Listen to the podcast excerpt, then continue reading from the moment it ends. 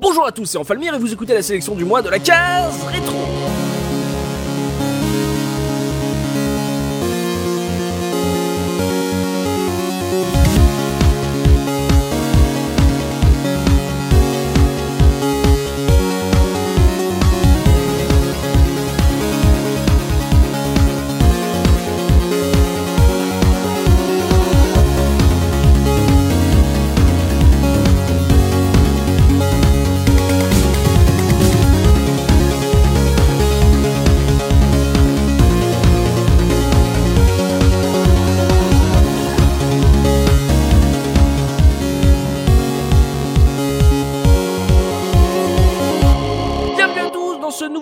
Sélection du mois. D'ailleurs, bonne année, hein, puisqu'il est diffusé voilà en 2020, premier podcast 2020. Je vous souhaite à tous, chers auditeurs, une très bonne année euh, 2020. Et aujourd'hui, je suis avec des caseurs qui, bah, pour ne rien vous cacher, on est juste avant le réveillon du 31, donc ils ne sont pas encore sous. Voilà, je suis avec mes caseurs, je suis avec JP. Comment ça, JP Bonjour, bonne année à tous, gros bisous partout. Premier podcast de la saison pour toi? Oui, oui, oui, oui, cette saison n'en finissait plus de commencer pour moi. Je me disais, mais quand est-ce, quand est-ce que je vais pouvoir dire quelque chose? Et à chaque fois, euh, j'étais déçu. Mais du coup, je suis là, et c'est cool. Oui, bonne année. Voilà, je suis content. Voilà, on est content de te retrouver. Tu as beaucoup manqué à nos auditeurs, j'en suis sûr. Oh. On est également avec Gerfo. Comment ça, Gerfo? Bah ça va très bien, salut, salut, euh, bonne année, euh, bonne santé, Bonne année. mais pas des pieds, euh, voilà. Oh la vache. euh, Oh non non mais on part sur un bon niveau cette année voilà on a voilà c'est le podcast de l'humour vous le savez bien euh, on est également avec Tosmo comment ça Tosmo? Ça va, ça va. Bonne année à tous. Et puis, bah voilà, meilleurs vœux à tout le monde. on est également avec Oli comment ça Oli? Ça va très bien, salut à tous, c'est bonne année, on va parler castagne, là j'aime bien ça moi. Eh oui, eh, on, on, on nous dit des fois, euh, voilà, sur la case, qu'on n'en parle pas assez, euh, ça fait partie des genres qu'on traite pas assez. Là, du coup, je pense qu'avec une sélection euh, jeux de combat, ça va être assez euh, sympa pour ceux qui, qui aiment le genre et qui nous écoutent. Et pour finir, on est avec GoBalls. Comment ça va, GoBalls Bah ça va super, bonjour à tous et bah bonne année, hein, je pas original comme les autres. hein. C'est ça, bonne année. Quelles sont tes bonnes résolutions, toi, GoBalls Voilà, est-ce que t'as prévu de, de bidouiller sur le site? Est-ce qu'il y a des trucs à faire? Voilà, quelles, quelles sont tes bonnes résolutions pour cette année? Oh bah oui, il y a toujours des choses à faire, hein, mais bonne résolution, euh, bah je sais pas, peut-être euh, arrêter de faire n'importe quoi avec mon estomac. ça serait une bonne, euh, ça serait une bonne. euh, Mais genre tu manges, tu idée. manges du verre pilé, tu, tu fais quoi euh, tu- ouais c'est ça, ouais. les cartes graphiques, tout ça. Ah, pour ceux qui le savent pas, un GoBall, c'est celui euh, qui nous fait ce, qui est en charge de cet extraordinaire site qu'est la case retro.fr là, qui a retravaillé tout le design. Il y a quoi, ça fait deux ans maintenant, je crois. hein, c'est la deuxième saison de ça. Ouais, c'est ça, ouais. Voilà, si vous voulez applaudir GoBalls pour cet énorme index incroyable pour retrouver euh, nos anciens podcasts, voilà, c'est à lui euh, qu'on le doit. Et donc, comme on l'a un peu teasé pour cette nouvelle émission, cette première émission de 2020, on vous a concocté une sélection spéciale jeux de combat ou versus fighting si on a envie de se mettre toute la communauté à dos. Euh, voilà, des, des jeux rétro à découvrir ou à redécouvrir. Voilà, si vous avez envie de vous faire une une petite liste euh, de jeux euh, de combat à essayer entre amis pour vous mettre un peu de tatane, peut-être des jeux que vous avez loupés, peut-être des jeux que vous avez oubliés également. On traite pas beaucoup les, les jeux de combat sur la case, on essaie d'en faire peut-être une fois par an, euh, une fois par saison, on essaie d'en placer un. Là, on s'est dit bah tiens, ça vaut le coup de peut-être de faire une sélection du mois juste réservée à ce genre. Euh, comme on le dit tout le temps, sur une sélection, c'est pas un top. Voilà, ça va être euh, par rapport au choix euh, de nos chroniqueurs, soit des, jeux qu'ils aiment bien parce que peut-être ce sont des, petites Madeleines de Proust ou des, découvertes sur le tard ou des, jeux qui mériteraient un- une plus grosse renommée, on va dire.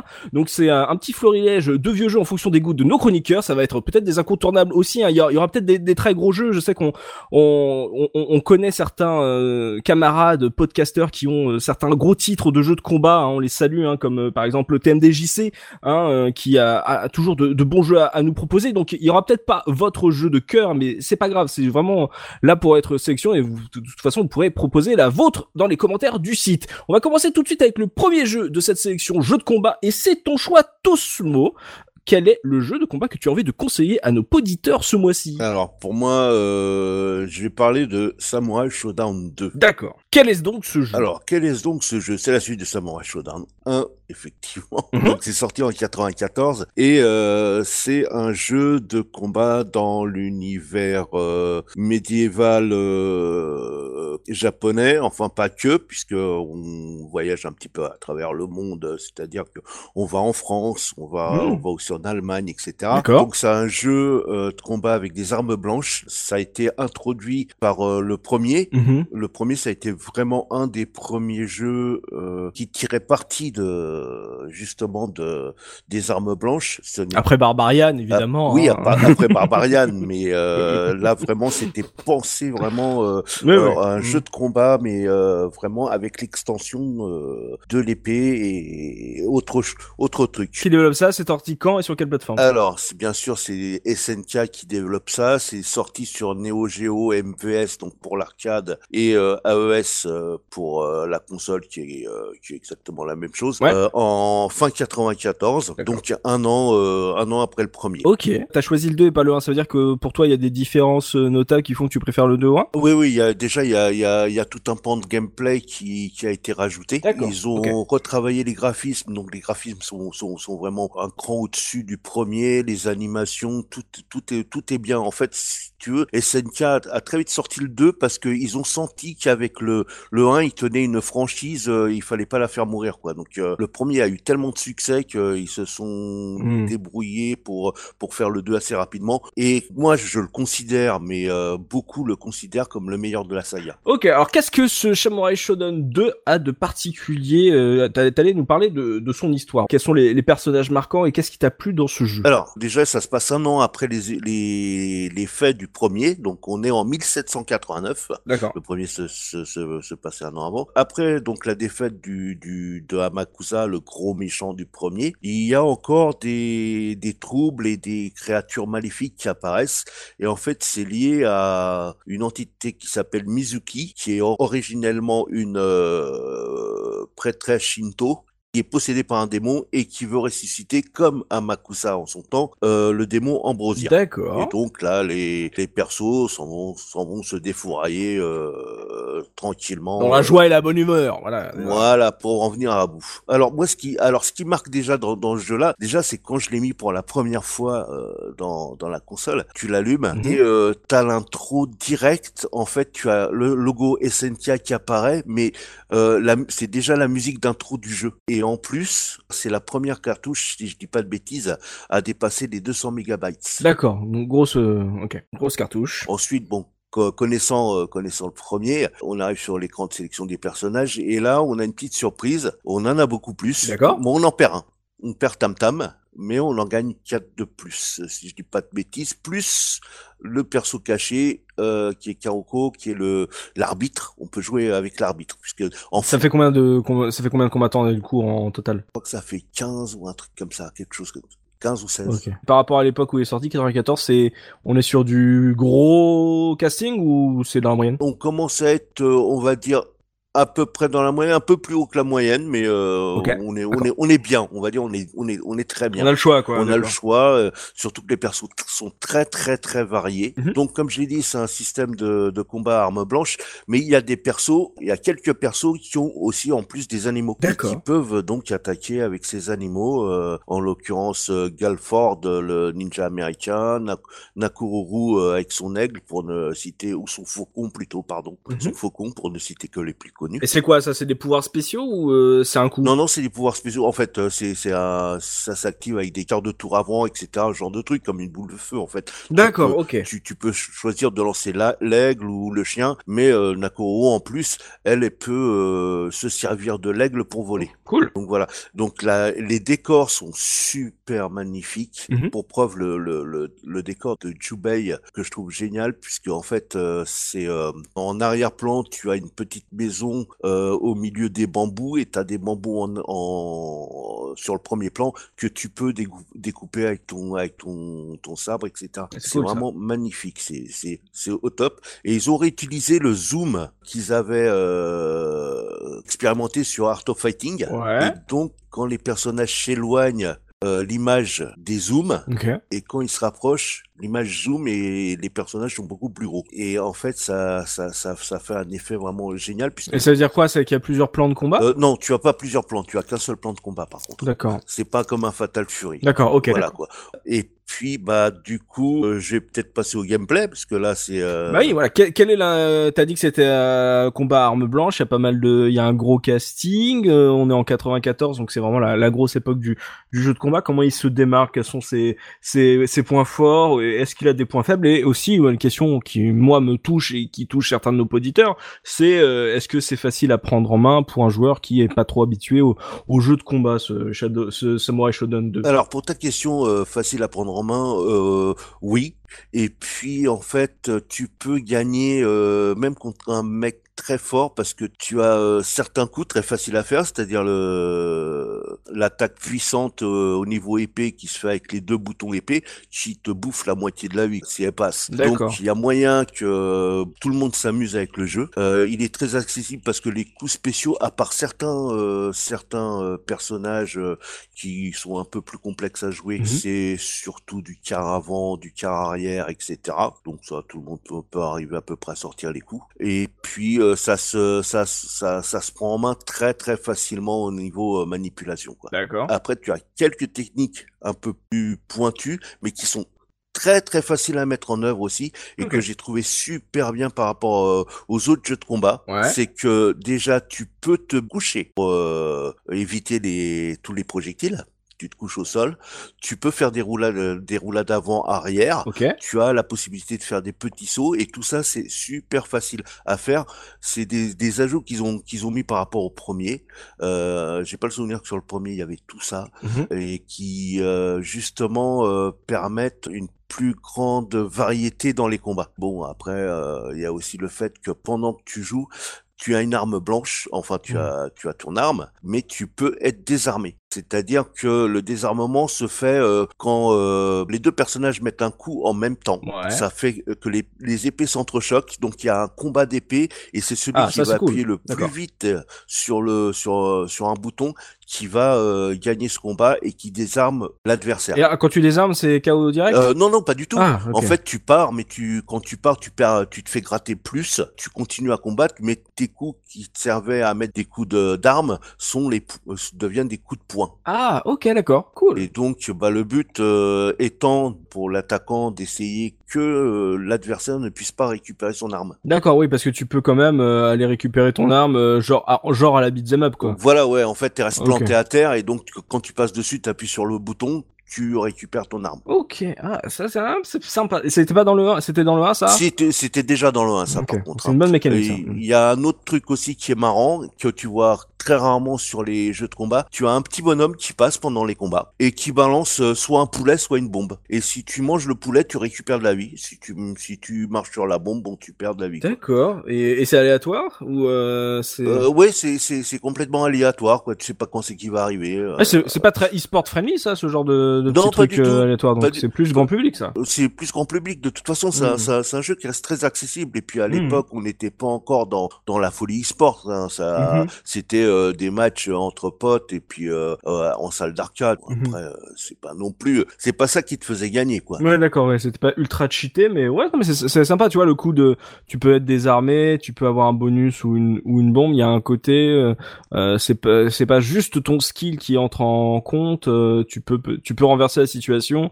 euh, si t'as un peu de chat euh, au bon moment, quoi. Oui, après il y a une technique aussi qui est un peu plus dure à, à faire, c'est-à-dire que là ils ont euh, ils ont euh, inclus une barre de rage. Donc plus tu te prends des coups, plus tu deviens rouge et ta barre de rage augmente. Mhm. Et quand elle est à fond, tu as droit à un coup spécial qui euh, peut briser euh, l'arme de l'adversaire et qui peut le mettre très mal aussi, euh, si ce n'est le tuer. Hmm. Qui est un peu plus complexe à faire aussi. Faut, faut s'entraîner, mais c'est, c'est, je veux dire, c'est un des seuls.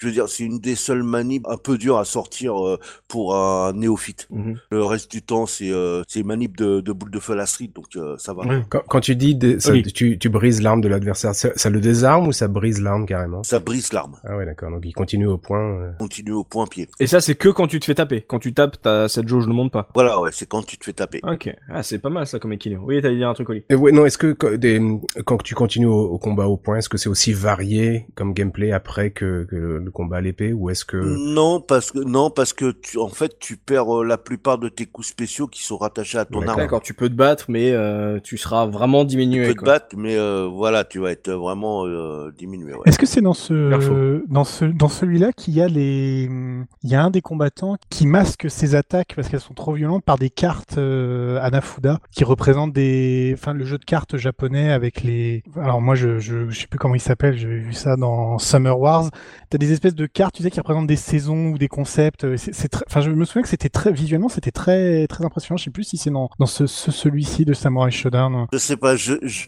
je sais que je sais que Genguro, euh, qui est l'antagoniste d'Aomaru justement, et lui il lance il lance des, des grosses cartes ou des trucs comme ça, ouais. Il me semble y avoir joué à, à celui de ce que tu en décris, mais là de tête, je, je, je- j'arrive pas à m'en souvenir. Mais et il y, y avait un, parce que c'est quand même un, c'est un jeu, qui, enfin, tu fais des grandes, des grandes traînées de sang si tu mets des grands coups de, de ton arme. Oui, oui, oui. Et t'as as un personnage qui dissimule le, le, le- le- les coups en, en mettant des grosses cartes. En fait, c'est, Tellement c'est hardcore ce qui. je sais pas si c'est hardcore, mais j'ai toujours trouvé ça marrant parce que je me souviens très bien que il a notamment une spéciale où il part dans le ciel, il redescend et chacun des coups qu'il frappe, en fait, c'est les cartes s'empilent les unes au-dessus des autres et c'est Euh, c'est- non, je crois que c'est dans un autre épisode. c'est dans un autre épisode. Bon, peu importe. Mais en tout cas, Samurai Shodown, c'est euh, c'est assez c'est assez fun, c'est assez unique comme jeu de combat, je trouve, parce que le, le, le côté arme blanche est euh, vraiment où tu peux presque en trois coups, quatre coups euh, finir un ennemi qui se protège pas. C'est et c'est pas très dur à faire. C'est moi, ça moi, je suis nul en jeu de baston et j'avoue que ça m'avait bien plu ce, ce gameplay-là. Je pense que c'est le 2, mais c'est une bonne recommandation. Ça me donne envie d'y rejouer. D'ailleurs, en, par- en parlant justement de grande ger- gerbe de sang, euh, quand tu gagnes le combat, euh, souvent tu coupes ton adversaire en deux. T'as une gerbe de sang, la moitié du corps qui tombe, etc. C'est assez marrant, quoi. Est-ce que ça te donne envie enfin? C'est Bah, c'est vrai que le, le côté euh, violent euh, peut être un, un peu rigolo. Moi, l'ambiance déjà me parle bien et le fait que tu puisses avoir des petits retournements avec des grosses guillemets à la Mario Kart euh, me plaît bien. Faudrait que je- j'essaye, mais c'est une série que que j'ai jamais j'ai jamais essayé, ne serait-ce que euh, en émulateur. J'ai jamais lancé un jeu. Je sais à quoi ça ressemble. C'est un truc qui m'a toujours un peu donné envie, mais euh, je le voyais comme un truc très technique. Et là, du coup, comme tu me dis que Tosmo que c'est assez accessible, bah si ça se trouve, je passe à côté de d'un d'un jeu de combat qui est un peu fait pour moi. Du coup, euh, ouais, je, je testerai bien ça, euh, ce, ce, cet épisode 2 pour voir euh, ce que ça donne parce que ça a l'air sympa. vraiment. Et le deux, et le dernier qu'ils ont sorti là justement, on va parler du, du dernier pour faire un peu de pub. Euh, Le dernier, ils sont revenus un peu. Faire un peu de pub, t'as été, on a été payé, wesh. Il a été payé par SNK, tu vois, voilà quoi. Euh, Pour l'argent. pour l'argent. tu l'as essayé celui-là? Bah, euh, je l'ai acheté Day One, hein, euh, et Oh en fait, ils sont. jeu, j'achète très peu de jeux, mais alors très peu de jeux euh, le jour de la sortie, hein, mais vraiment. hein. Mhm. Et euh, ils sont revenus un petit peu en arrière et il est aussi bon au niveau de la prise en main et euh, tu peux y jouer ne, ne connaissant pas les jeux, les jeux de combat très Mhm. facilement. Il est super simple. Ils ont un- ils ont abonné, abandonné tous ces systèmes où sur les derniers ça devenait super technique avec plusieurs types de de combats pour pour pour les pour les personnages. C'est-à-dire que t'avais tu pouvais choisir mode rage, mode euh, je sais pas quoi. Enfin, Régular, ouais, manual. c'était un euh. ça devenait un truc de dingue. Là, ils ont refait vraiment. Je pense qu'ils ont ils ont regardé le 2 et ils ont euh, ils l'ont un chouïa amélioré. Qui l'a fait, euh, JP, Goballs Alors absolument pas. euh, Samurai Shodown, je connais juste la licence de nom, Mhm. mais euh, c'est peut-être le fait que ce soit sorti à une époque sur euh, donc la machine dont parlait Osmo, les, les Neo Geo, tout ça, c'est comme des machines que c'est assez compliqué de mettre la main dessus. Oui, il y avait pas ça chez ton coiffeur, quoi. C'est. euh, Ah bah non, il y avait pas ça chez mon coiffeur, il y avait pas ça chez mes copains, même celui qui était riche. euh, Il y avait des NES par contre chez vos coiffeurs ou euh, parce que il n'y a pas vraiment de console chez ton coiffeur en eh, général? bah, ah, eh, eh, moi il y avait des PlayStation et des N64 s'il te plaît. Mais qu'est-ce que c'est que ces Euh, coiffeurs de ouf là, ah donc on voit que tu n'écoutes pas les podcasts de la case rétro. Non mais c'est- pas la question de les écouter ou pas. Je suis désolé. Enfin, je veux dire, t'as des coiffeurs où tu joues à la console en attendant? C'était il y a Ouais, n'importe Ah non mais c'est pas en attendant, c'est pendant que je me faisais coiffer. Hein. Euh, Ah ouais, non, mais- ouais, ouais. encore pire quoi. J'ai même pas de coiffeur, moi. Euh, toi, Goballs, est-ce que tu as touché à cette série, à ce jeu Euh, ouais, j'y ai joué un petit peu, ouais, évidemment, euh, bah, soit sur arcade, soit euh, en émulation. Ouais. C'est euh, d'un côté, il y a plein, plein plein de persos, mais ils sont vraiment tellement tous différents physiquement que bah tu trouveras toujours, euh, bah, tu trouveras toujours un perso qui te semble cool ou qui te semble fort et euh, et c'est peut-être un peu plus évident de choisir un perso dans ce genre de jeu que dans un King of Fighter par exemple où il y a 12 000 persos et on sait pas trop à quoi on va s'attendre. Bon, et euh, avant de passer au deuxième jeu, Tosmo, qu'est-ce que t'as choisi comme piste à nous faire écouter, histoire de, de me motiver déjà moi à, à me le lancer? Ah bah c'est carrément la première piste, hein, celle celle où t'allumes la console et euh, et c'est l'intro en fait. Ah ouais, il y avait une, une intro quoi en animation et tout? Ah oui, oui, oui, ils étaient très forts à l'époque, euh, SNK là-dessus. Enfin, en animation. C'est-à-dire que tu as, euh, tu as euh, le logo euh, SNK qui s'affiche, ensuite la, la musique est déjà commencée, et là tu as des, des kanji, des, caractères et tout ça machin, et tu vois euh, donc Aomaru et euh, et t'as des petites animations euh, comme ça qui sont vraiment super bien. Ok d'accord, bah on s'écoute euh, cette musique d'intro de Samurai Shodown 2 et on se retrouve tout de suite après pour le deuxième jeu de notre sélection. À tout de suite.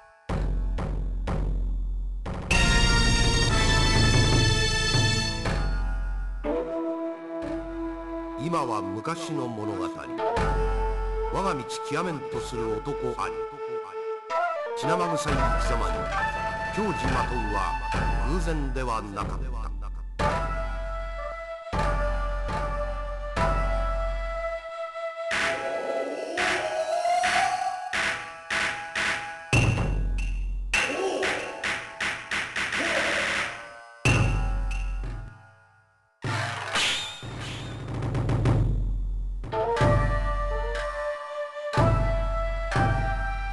真サムライスピリッツ。覇王丸地獄編。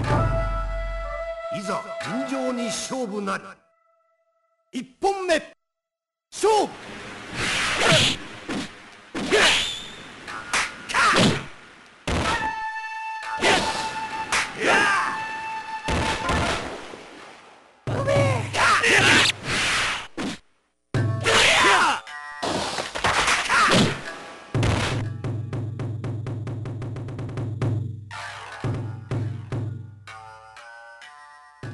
passe maintenant à ton choix JP. Après Samurai Shodown, qu'est-ce que tu nous conseilles toi comme jeu de combat ce mois-ci? Oui, alors jeu, jeu de combat, du coup, je, je suis content qu'en début de podcast, t'aies fait la nuance euh, un peu entre jeu de combat et versus fighting, parce que justement, euh, le jeu que j'ai choisi, qui est Dragon Ball Z Budokai 3, je suis pas sûr qu'on puisse le considérer comme un versus fighting, Euh, parce je que... t'a- je t'arrête tout de suite, hein, tu vas t'attirer des foudres de tes MDJC et compagnie hein, en parlant de perdu. Ah bah, euh, de toute façon, dès que ça parle de jeu de combat, il est Je toujours au-dessus, à regarder, on sait pas comment il fait. Donc euh, il, il, il, saura forcément euh, qu'on parle de ça. Donc je sais c'est pas vraiment un versus fighting parce que à jouer en duel, je suis pas persuadé que ce soit le truc le plus intéressant dans ce jeu-là D'accord. parce que c'est pas un jeu extrêmement technique. Alors je reviens un petit peu sur euh, sur le jeu. Donc Dragon Ball Z Budokai 3 qui est sorti en novembre 2004 aux US et en Europe et en février 2005 au Japon, édité par Atari et Bandai et développé par Dims. Dims qui est un studio qui ne vous dit peut-être pas grand-chose et pourtant c'est un studio qui est responsable d'à peu près la majorité des jeux Sonic post 2000, euh, donc la meilleure période pour Sonic. Hein. Oui, voilà, c'est ça que j'ai envie de dire. Un studio qui, voilà, qui sent la confiance. Ah bah oui, un studio, on lui confierait euh, le bon Dieu sans confession, comme dirait ma grand-mère. Donc c'est un jeu de combat euh, en 2,5D qu'on pourra appeler. Donc c'est une espèce de euh, version euh, plus plus du jeu 2D qu'on a connu avec Street Fighter, c'est-à-dire que euh, vous voyez vos persos de côté, ils sont face à face, mais vous pouvez esquiver Dans la profondeur. dans la profondeur, exactement, voilà, dans la profondeur. C'est quelle plateforme? C'est quoi? C'est ça a été quoi sur euh, C'est sorti sur euh, PS2, c'est sorti sur GameCube aussi, euh, si je me trompe pas. Quoique non, je crois que je me trompe. Euh, là, il y a que le 2 et le 1 qui sont sortis sur GameCube. Je crois que le 3 est une exclue PS2. Mais je dis peut-être une bêtise, mais je suis quasiment sûr que non. Et il est pas sorti sur Xbox. Ok. Et du coup, c'est pas forcément nécessaire de connaître l'univers Dragon Ball pour y jouer, puisque moi à l'époque, euh, je crois pas que j'avais lu les mangas en entier. J'avais dû lire quelques tomes qui traînaient un peu ici et là. Et donc quand j'ai découvert le jeu, eh bah, je j'ai un peu découvert l'histoire. Alors on peut pas vraiment dire qu'on puisse comprendre euh, l'entièreté de l'histoire en, jouant, euh, en jouant à Dragon Ball Z euh, Budokai 3, c'est quand même assez succinct. Il y a un mode scénario en gros qui s'appelle euh, le monde du dragon, si je me trompe pas, ou la route du dragon, où en gros euh, notre personnage, il est euh, modélisé complètement en 3D euh, au-dessus d'un d'une planète en fait, Ok. Et euh, on vole et on doit voler d'un objectif à un autre. Alors ça peut être un objectif de combat, ça Non peut... mais non, ça c'est Mario Galaxy que tu nous Et racontes. bah oui, mais figure-toi que c'est sorti avant. Ah, Mario Galaxy a tout pompé sur Budokai 3, voilà. Mais ça. Nintendo, ils savent pas faire des trucs. mais euh, ouais, mais un peu plus poussé quand même Mario Galaxy, parce que tu pouvais aller sur d'autres planètes, alors que là, t'es quand même limité globalement à, à la Terre de Dragon Ball, qui n'est pas la vraie Terre. Mmh. Et euh, donc t'es baladé d'un objectif à un autre, donc euh, ça peut être à cet endroit-là il y a un combat, à cet endroit-là il y a un dialogue qui euh, est, sont pas très intéressants parce qu'en gros il y a la vignette de votre personnage en bas à gauche qui parle, hop il finit sa phrase, la vignette de son interlocuteur en bas à droite qui apparaît, il parle et ça peut être des dialogues plus ou moins longs, parfois ça ne sert pas à grand chose, parfois c'est voilà euh, pour introduire un peu l'histoire. Donc autant vous dire que quand c'est des dialogues de trois lignes juste pour dire euh, j'en sais rien, euh, euh, Goku, pourquoi as-tu fait ça? Je ne sais pas, Vegeta, battons-nous. D'accord. J'ai bien, j'ai bien compris le scénario euh, de Dragon Ball en jouant à ça. Wow. Petite euh, particularité dans ce mode-là, on peut trouver les Dragon Ball parce qu'on possède un détecteur de Dragon Ball. Et euh, eh bien, si on trouve toutes les Dragon Ball, on peut invoquer le dragon et on peut euh, gagner des trucs un peu, euh, on peut gagner des capacités pour les personnages. Hmm. Parce que ce qui est J'ai bien, peur, j'ai cru que tu étais en train de nous dire que c'est particulier, on peut trouver les Dragon Ball dans Dragon Ball. C'est euh, Eh, mais- le radar dans Dragon Ball, c'est la base, non? Pas, Cela, cela dit, je suis pas persuadé que dans tous les jeux Dragon Ball, il y ait des bails sur tu peux les récupérer pour que ça fasse quelque Oui, chose. vrai ça que sur c'est un jeu de combat, c'est. Mais alors, une, fo- une, une- une fois que tu, tu les as réunis, elles repartent et tu peux redébloquer les bonus? Ouais. C'est juste Alors une une fois fois. que tu, les, que tu les as réunis, elles repartent. D'accord. Sauf que je me souviens qu'à l'époque j'étais allé sur le net et en gros en fonction de du niveau entre guillemets où t'es, euh, le monde en fait il est subdivisé en cases avec abscisse et ordonnées et en gros tu peux trouver dans quelle zone va être la Dragon Ball. Donc tu regardes genre en B8 il va y avoir une Dragon Ball, tu vas voir, tu fais ton petit tour et puis euh, quand il y a un- le, bou- le bouton croix avec un petit point d'interrogation qui apparaît en bas c'est que ton personnage a trouvé quelque chose. Donc soit ça peut être des crédits qu'on appelle les zenny dans le jeu, c'est la monnaie de Dragon Ball. Euh, soit ça peut être un Dragon Ball. Euh, je crois que c'est tout d'ailleurs. C'est les seuls trucs que tu peux trouver euh, dans le monde ouvert, on va dire, de- du jeu. Dans le mode radar, quoi. Non, le mode du dragon. Le mode histoire, là, le monde du dragon. Ouais, mais quand, euh, en gros, t'es, t'es au-dessus de la planète, euh, tu, t'es pas, tu peux pas te déplacer à, à ta guise. Euh, comment ça? Bah, la manière tu, rac- tu racontes le truc, c'est que, en gros, j'ai la planète euh, au-dessus de moi Mhm. et euh, je la fais pivoter pour choisir mes pour prochains objectifs. Ah non, non, non, non, non, c'est pas la planète qui pivote, c'est toi qui te balades sur la planète. D'accord. En, en volant en fait, mais si tu veux, il y a, y a quasiment rien à faire à part aller d'un point A à un point B pour activer un dialogue ou euh, ou un combat ou chercher un Dragon Ball, un truc comme ça, mais c'est pas. C'est plus qu'un, c'est plus qu'un menu. Ah oui oui c'est plus qu'un menu là où dans si je me trompe pas Ok. je l'avais pas vraiment fait mais où dans la version précédente donc euh, Dragon Ball Budokai 2 c'est plus un genre de menu où tu bouges euh, des espèces de petites pièces d'échecs qui ressemblent à tes persos d'un endroit à un autre donc c'est vraiment euh, un peu nul alors que là non ils sont quand même fait chier à faire un truc un peu euh, plus abouti où euh, t'enchaînes pas les combats entre guillemets sans qu'il se passe rien entre les deux Mm. il y a quand même euh, un petit peu de- d'exploration. Ok. Je, je disais du coup qu'avec le dragon, on pouvait euh, choper des trucs. Et ce qui est bien, c'est qu'on peut choper des capacités qu'ils appellent des capsules, donc en référence à les capsules Dragon Ball, quoi. Ouais. Euh, et chaque capsule contient une attaque. Mhm. Et ce qui est bien, c'est que tu peux, dans une certaine mesure, personnaliser ton combattant, parce que tu peux lui attribuer euh, des techniques. Alors évidemment, tu peux pas attribuer n'importe quelle technique à n'importe qui. Il faut que ce soit une technique que le personnage connaît dans le canon entre guillemets. Ouais, tu vas pas pouvoir euh, filer un Genki Dama à Krillin, c'est pas c'est pas possible. Mais tu peux, voilà, euh, tu peux décider que bah euh, Sangoku, je veux qu'il ait cette attaque-là. Euh, Vegeta, je préfère qu'il ait cette attaque-là plutôt que celle-là. En globalement, c'est purement affectif sur euh, la, la- les attaques que tu veux donner à ton personnage, parce que comme je l'ai dit, c'est pas réellement un versus fighting. Du coup, c'est plus pour ton plaisir personnel quand tu vas jouer de vouloir que ton personnage fasse cette attaque-là. Ok, mais ça veut dire que tu te prives d'autres attaques. C'est pas quand tu trouves une nouvelle attaque, c'est pas euh, elle arrive en plus comme tu pourrais débloquer un combo Pas dans un beat'em up ou un truc comme ça. D'accord. Pas du tout, parce que chaque personnage a 7 slots d'attaque et les attaques prennent entre euh, un slot et 4 slots, ça dépend, les plus puissantes prennent plus de slots évidemment. Donc, eh ben, tu peux pas tout faire. Par exemple, tu prends Sangoku, tu peux lui mettre le Super Saiyan 1 qui prend un slot, tu peux lui mettre le Super Saiyan 2 qui prend deux slots, etc. jusqu'au Super Saiyan 4. Sauf que du coup, bah, il te reste plus beaucoup de slots pour mettre les attaques derrière. Donc il faut savoir jusqu'à jusqu'où tu veux limiter les transformations pour avoir des attaques en plus, euh, ce genre de choses. Sauf si, Sauf si. et c'est là, euh, c'est l'objectif un peu ultime de tout joueur de Dragon Ball Z Budokai 3, c'est de débloquer ce qu'on appelle la capsule percée. la capsule percée, en fait, tu la mets, elle prend les 7 slots et tu as toutes les attaques et toutes les transformations du personnage. D'accord, donc c'est l'objet qui casse toute la mécanique du jeu. Non, non, ça casse pas la mécanique du jeu. C'est juste que du coup, euh, non, en vrai, je trouve pas. Je trouve pas. C'est comme je te dis, c'est vraiment. Fais, fais un choix ou alors trouve cet objet. Mais c'est non, mais c'est l'objectif en fait que tous les personnages puissent débloquer toutes les attaques parce que ça peut être frustrant. Mm. En fait, chaque transformation a en général ses attaques propres. Mhm.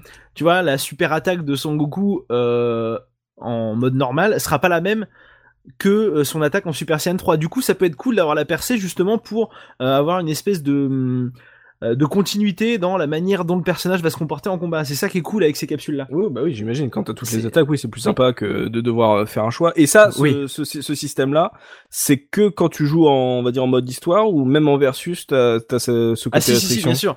Euh, en, en versus aussi, tu peux choisir avant le combat euh, les capsules que tu vas mettre à ton personnage ou pas. Hmm, ok. Tu peux le faire aussi dans le l'autre mode qui est le championnat du monde, qui est pas un mode ultra intéressant parce que, euh, bah, comme dans les championnats Dragon Ball, tu peux tomber du ring. Du coup, bah, c'est chiant parce que bah, l'IA, elle a tendance parfois à faire chier et bah elle te pousse et du coup ça te baise un peu ton plaisir de jeu parce que t'es ah d'accord. Je me suis fait battre par l'IA Dragon Ball Z Budokai 3, c'est un peu triste. Mm. Pour ce qui est du gameplay, Oui. toi qui est pas forcément ultra fan ni ultra fort au jeu de combat, le gameplay de Dragon Ball Z Budokai 3 est à la fois assez simple à prendre en main et pourtant il y a des trucs que euh, après plusieurs années j'ai toujours pas compris. Globalement c'est très simple, carré, carré ses coups de poing, triangle. Alors ça je, euh, je vous donne les- le mapping des touches sur PS2. hein. Euh, carré ses coups de poing, triangle ses coups de pied, rond c'est euh, boule d'énergie et euh, croix euh, c'est un bouton qui monte votre garde. Et si vous faites par exemple croix et que vous appuyez deux fois sur la direction arrière en Mhm. même temps, votre personnage va recharger son énergie. D'accord. Jusque là c'est simple. Il y a des combos qui sont très simples. Mhm. Par exemple, vous faites trois fois carré et rond.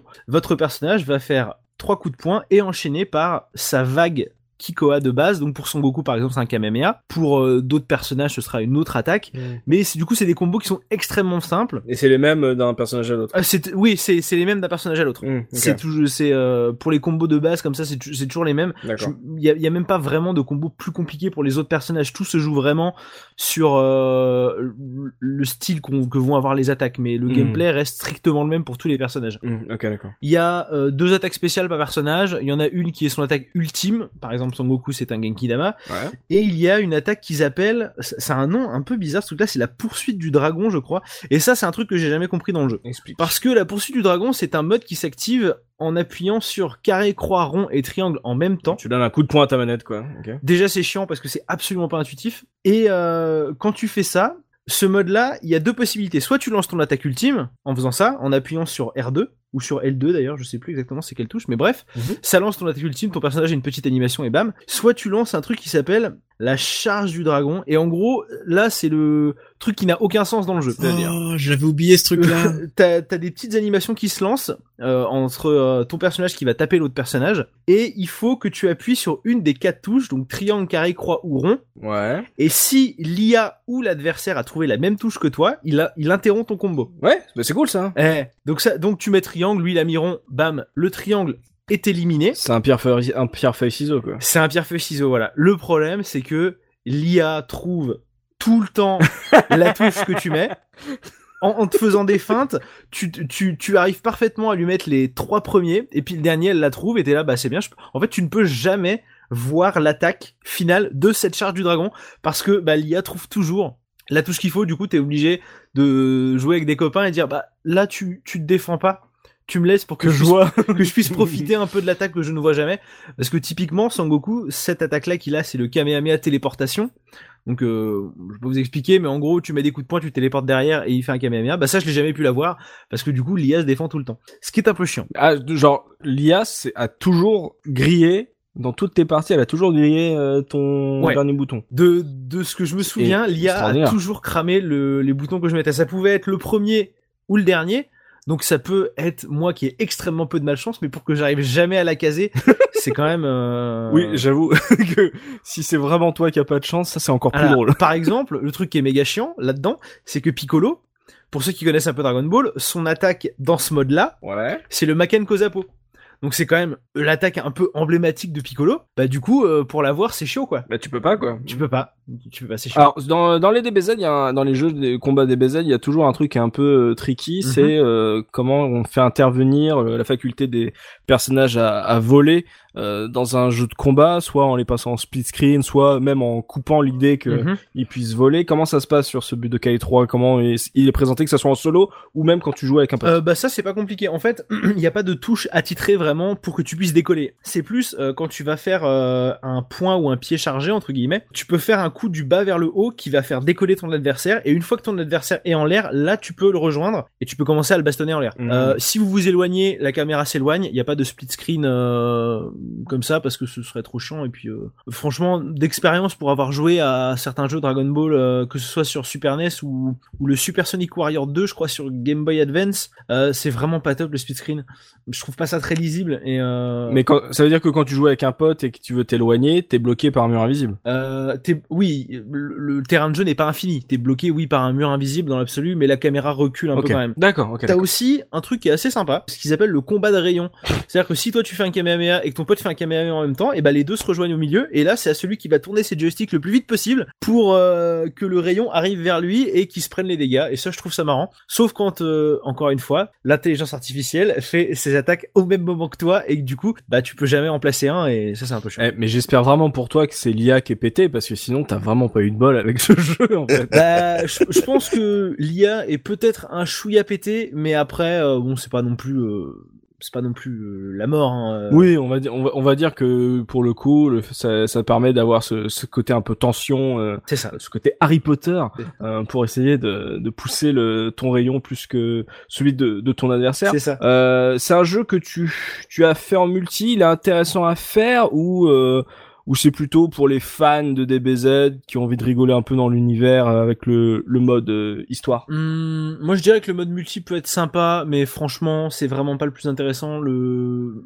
vraiment, c'est plus pour les fans de DBZ parce que il est, il est quand même cool à jouer. Surtout que à l'é- à, à l'époque, moi, je connaissais pas Dragon Ball GT. Mhm. Du coup, quand je me suis retrouvé euh, devant certains personnages que je ne connaissais pas, Ouais. genre euh. Alors pour ceux qui savent pas, c'est le, en gros le, le dragon euh, un peu maléfique en gros qui euh, a pris le contrôle des Dragon Ball. Enfin, c'est un bordel. Euh, moi, je savais pas qui c'était. Du coup, euh, bah, c'est un personnage classe, mais je le connais pas. Donc pour les fans de Dragon Ball, c'est plutôt cool. Mais il faut admettre que les fans de Dragon Ball se tourneront peut-être plus vers euh, Dragon Ball Z Budokai Tenkaichi 3 D'accord. donc euh, qui est sorti beaucoup plus tard, je crois. Euh, celui-là est en 2004, donc il a dû sortir ouais facilement en 2000, 2006, 2007, qui est beaucoup beaucoup plus complet. Mais la différence c'est que Budokai Tenkaichi 3, c'est un jeu de combat en 3D complet, pas en 2,5D, et c'est très déstabilisant. Et surtout c'est un jeu qui se perd un peu dans la profusion de personnages, Mmh. parce que dans Budokai 3, on a 38 personnages. Euh, qui ont chacun leur transformation. Est-ce que les transformations sont des personnages à part entière ou euh, Non. histoire Non. de tricher? Tu, tu peux pas choisir euh, tu peux pas tu prends Sangoku bah c'est Sangoku il aura des transformations Ok. euh, c'est c'est marre c'est pas justement comme dans Budokai Tenkaichi 3 où tu peux directement sélectionner Sangoku en Super Saiyan 3 donc peut-être ça triche un peu sur le nombre de personnages parce que bah évidemment Mmh, il y en- bah oui, y, en- y a qui ont plein de transformations donc ça n'a aucun sens et le truc qui est sympa c'est que il est intégralement doublé en anglais et ça c'est quand même trop bien parce que les voix anglaises elles sont quand même très très nulles dans ce jeu elles sont caricaturales au possible Euh, alors tu peux choisir les voix japonaises Ouais. mais euh, moi, comme c'est le premier jeu Dragon Ball auquel j'ai joué, c'est impossible pour moi de passer sur des voix japonaises maintenant. C'est, je ne peux. Ah bon? Ah non, non, je peux pas m'empêcher. Il y a pas de VF. À t'entendre parler, il y a pas de VF. Non, il y a pas de VF. Ce serait, ce serait beau. Donc ce, ce jeu t'es habitué à la VO de Dragon Ball? Oui, du coup, dans tous les opus suivants que j'ai pu faire, à chaque fois que je pouvais choisir entre la VO et la VO, je mettais système, ah, enfin, entre la VO et la version japonaise plutôt. Enfin, non, alors la version anglaise et version japonaise, c'est compliqué. Je prenais systématiquement la version anglaise parce que, Ouais. euh, euh, pff, Sangoku, il a une voix que je pourrais, si, si un français devait doubler Sangoku, je pense que ce serait Alexis Thomasian. Donc, la voix de JD dans, dans Scrubs, pour Ok. ceux qui voient. Donc, absolument pas la voix d'un héros, hein. Oui. Et à côté de ça, si Vegeta devait avoir un doubleur, je pense qu'en France, ce serait le doubleur de Stallone Oh merde. pour te donner pour te donner une idée de euh, d'a- Daniel Beretta est Vegeta. pour te donner une idée à quel point on est euh, vraiment dans la caricature. On est ailleurs, quoi. Ouais, ça- on est dans un autre monde. Ok. Goballs, t'avais l'air, euh, à t'entendre, euh, tu l'as visiblement, tu y, tu y as touché à ce jeu. euh, Qu'est-ce que t'en as pensé? Est-ce que euh, tu le trouves euh, rigolo ou euh, t'as des critiques à émettre? Euh, bah ouais, il y a énormément de critiques à faire sur le jeu en tant que jeu de combat euh, pur. Parce que ouais, c'est plus, euh, c'est pas vraiment Ah, un jeu de combat, c'est vraiment, il y a beaucoup de, il y a beaucoup beaucoup de, de fan service. Oui, oui, dis-le, dis-le. Pour moi, ce n'est pas un jeu de combat, dis-le. C'est un gros produit commercial à la con, voilà, il faut Oh, le dire. Mais c'est quoi pour vous, du coup, si c'est pas un jeu de combat? Ouais, en fait, bah comme euh, comme expliquait euh, JP tout à l'heure, bah au final tous les personnages ont euh, quasiment les mêmes coups, les mêmes attaques, donc il n'y a pas vraiment de, de différence entre un personnage et un autre. D'accord. Euh, après, il y a quelques mécaniques qui permettent de de, de retourner un, de retourner une situation, comme pouvoir se téléporter derrière un perso, de faire des esquives, euh, des choses comme ça. Mais euh, globalement, euh, le gameplay est pas très très varié d'un personnage à un autre, quoi. Donc c'est en ce sens-là que c'est assez difficile de l'apprécier en tant que en tant que vrai jeu de baston. Genre, genre manque de profondeur. Ouais, c'est ça. Mais euh, après, moi, j'ai j'ai quand même de là quand je quand j'écoutais JP en parler, ça m'a ça m'a rappelé plein plein de souvenirs, euh, notamment ce fameux euh, attaque du dragon, ou je sais pas quoi là, avec le système de pierre feuille ciseaux. J'avais complètement oublié ce truc-là. Non, j'ai quand même des bons souvenirs sur ce jeu-là, quoi. Mais maintenant que je suis plus euh, un habitué des jeux de Des vrais jeux, tu vois, les, les- les des jeux vrais jeux de baston entre guillemets, je sais pas trop comment dire autrement. Bah euh, ouais, force est de constater que bah c'était pas un si bon jeu que Mais ça. en- je, je vois ce que tu veux dire, mais en fait, la, la- je suis tout à fait d'accord avec toi, en fait. C'est que, dans l'absolu, c'est pas ce qu'on pourrait considérer comme un jeu de combat, mais le fait est que c'en est un quand même. C'est juste que il a pas les, il a pas la manière de se jouer qu'ont la plupart des jeux de combat. En fait, Dragon Ball Z Budokai 3, c'est très visuel. Ce que tu veux, c'est pas réussir le combo. Ce que tu veux, c'est voir l'attaque euh, sortir. C'est Oui, c'est ça. Enfin, moi, c'est comme ça que je le ressens en tout cas. Ce que je veux, c'est voir euh, Cell faire un Genki Dama, tu vois. Ça, dans- ça n'existe pas dans Dragon Ball. Cell ne fait pas de Genki Dama, et pourtant dans le jeu, tu peux le faire. Ce que tu veux, c'est euh, jouer Freezer, arriver à plus avoir de vie, et voir le petit vaisseau du père de Freezer qui arrive et revenir en, en Metal Freezer. Ça c'est classe, c'est ça que tu veux voir. C'est pas de la technique, c'est pas devoir réussir des quarts de cercle dans tous les sens. C'est juste réussir à déclencher les attaques et voir des trucs jolis se passer et Exactement. pas forcément te prendre la tête quoi. Euh, je- c'est pour ça que je, je comprends que tu puisses te reconnaître plus dans Dragon Ball Fighter Z par exemple parce que c'est plus technique, ça se rapproche plus d'un d'un Street Fighter, ça se rapproche plus d'un d'un jeu euh, où t'as besoin de connaître tes combos pour t'amuser alors que là c'est pas du tout Mm. le cas. Alors sans dire de gros mots parce que vraiment vous savez vous avez bien compris que je n'y connais je n'y connais rien donc euh, tapez pas. Euh, on est en fait on est un peu sur le côté euh, affrontement fan service comme on a eu après avec toute la vague des Naruto ou on Oui. est sur un truc euh, autre? Ah, to- totalement, c'est exactement la même chose. Tous les, enfin, Parce que je sais que les, les Naruto, je jouais aux démos, je trouvais ça très joli, etc. Je comprenais absolument rien ce que je faisais, et j'avais l'impression que c'était pas très grave que je comprenne rien ce que je fais. Et, euh, et du coup, euh, je sais qu'il y a des fans de, de tous ces jeux Naruto, mais on- on- en fait, on est sur ce genre de Mm. de d'affrontement euh, visuellement spectaculaire, plus que sur un- une mécanique de jeu de combat euh, très profonde. Quoi, c'est vraiment, euh, mm, c'est bah, vraiment le, si jeu me- du si- plaisir. euh, si je me trompe pas, je crois que Dims, c'est eux aussi qui ont fait les jeux Naruto Shippuden. Donc, euh, dans l'absolu, euh... alors, euh, j'y ai jamais joué à ces jeux-là, hein, mais je pense que ça y ressemble beaucoup. Les contrôles sont peut-être pas exactement les mêmes, mais on reste sur du jeu où tu veux juste jouer ton personnage que t'aimes bien dans le manga, euh, que t'aimes bien dans l'animé et réussir à lui faire faire des attaques que t'aimes bien, quoi. Ouais, je, bah, en fait, je comprends par rapport à l'époque, c'est que vaut mieux avoir un jeu face très très facile, très très grand public, euh, mais qui euh, régale les fans euh, qui ont envie d'avoir une adaptation pour leur console, que de se dire on va faire un jeu de combat qui va être un jeu de niche et finalement si ça se trouve il sera pas assez bon et du coup il va même pas plaire aux, aux fans hardcore de jeux de combat. Mm. Donc il y a, y a- y a le co- je pense que c'était aussi l'époque où euh, c'était euh, les ça restait les bonnes adaptations, tu vois, il y avait les mauvaises adaptations de films et les adaptations d'animé euh, avec ces on va dire ces jeux d'affrontement euh, passaient mieux parce que justement c'était pas trop prise de tête et même euh, tu pouvais filer ça à, à ton petit frère, euh, il allait s'amuser de ouf Mm. euh, et gardait des bons souvenirs donc euh, Puis, puis, puis faut, faut pas croire, hein, sur, sur PS1, il y a un jeu Dragon Ball qui était sorti qui était un peu plus technique que, euh, que les Budokai, c'était Dragon Ball euh, Final Boat. Et euh, j'en avais de très très bons souvenirs. Et quand je l'ai revu tourner et que j'ai vu comment ça se jouait, Horrible. Oh. j'ai fait pas c'est hein. pas possible. J'ai vraiment trouvé ça bien euh, quand j'étais enfant. Et ils, ils ont essayé pour le coup. Ils ont essayé de faire un truc un peu plus technique, euh, un peu plus plein les yeux pour de la PS1, euh, voilà. Et, et pas du tout. Pas du tout. Il, a. Non, non, il était, il était vraiment pas Mm. terrible en fait. Il y a eu un vrai jeu entre guillemets de baston euh, Dragon Ball qui est sorti un petit peu après euh, Budokai 3, je crois que c'est sorti en 2006, je crois, En arcade, il est sorti. qui s'appelle euh, Super Dragon Ball Z. Et Oui. ce jeu-là était vraiment ben, excellent. très très bien. Bah justement, moi celui-là, je l'aime beaucoup moins, justement parce qu'il est trop différent des Budokai. C'est, euh, Mais bon. Je trouve que c'est vraiment les prémices de Dragon Ball Fighters, quoi, dans le sens Mm. où Mm. t'envoies ton perso en l'air, tu lui fais des combos, tu le ramènes au sol, tu lui fais des enchaînements à rallonge et tout. C'est vraiment, euh, c'était vraiment bien pour le coup en tant que jeu de Je baston. crois que dans celui-là, tu pouvais donner des capacités aux personnages qui n'étaient pas censés Oui. les connaître en plus. Du coup, ça pouvait être un peu sympa de, Tout à de voir euh, Freezer faire un Kamehameha, quoi. Mais bon. Ok, bah s'il y a des fans de, de ce Budokai euh, parmi nos auditeurs, n'hésitez pas à le défendre dans les commentaires, à expliquer qu'est-ce qui vous a plu aussi, euh, voilà, quels étaient les, les jeux que vous faisiez à l'époque et pourquoi celui-là vous a vous a un peu marqué, un peu comme notre JP en tout cas. Et Ouais. en, en termes de musique, tu nous as pas, tu nous as vanté la V la V anglaise euh, du jeu. En termes de musique, qu'est-ce que ça vaut? Qu'est-ce que tu as à nous faire écouter Alors, sur ce jeu C'est marrant parce que au moment où il a fallu que je choisisse une piste, je me suis dit mais celle-là elle est vraiment trop bien, il faut que je la mette. Et en fait elle est pas dans le jeu. elle est dans le, elle est dans le premier Budokai. Du coup j'ai pas pu la mettre. Donc je suis allé écouter un peu la bande originale. Et en fait à chaque piste que j'écoutais, je me disais mais c'est de la merde, c'est fou, la, mu- la musique est vraiment nulle. Et en fait, elle ressemble beaucoup, je trouve, à la musique de Tekken 3, alors que j'adore la musique de Tekken 3, et je comprends pas euh, ce qui, ce qui s'est passé dans le jeu. Les musiques sont assez invraisemblables. Elles ont été composées par un mec qui s'appelle Kenji Yamamoto. Alors attention, c'est pas le Kenji Yamamoto qui a bossé sur Metroid. euh, voilà, c'est un autre gars qui a le même nom et qui fait aussi des musiques de jeux vidéo. Il a fait la grosse majorité des musiques pour les jeux Dragon Ball et c'est lui qui avait été engagé par la Toei au moment où ils ont voulu refaire euh, Dragon Ball euh, Kai. Ok. Euh, donc la version un peu HD pour remettre Dragon Ball au goût du jour. Mais euh, il a été viré parce qu'apparemment ils se sont rendus compte qu'il avait euh, pas mal de bails de plagiat derrière lui. Euh, du coup ils l'ont viré. Du coup, il a dit euh, fais une musique originale et voilà. Ouais, du coup il est parti.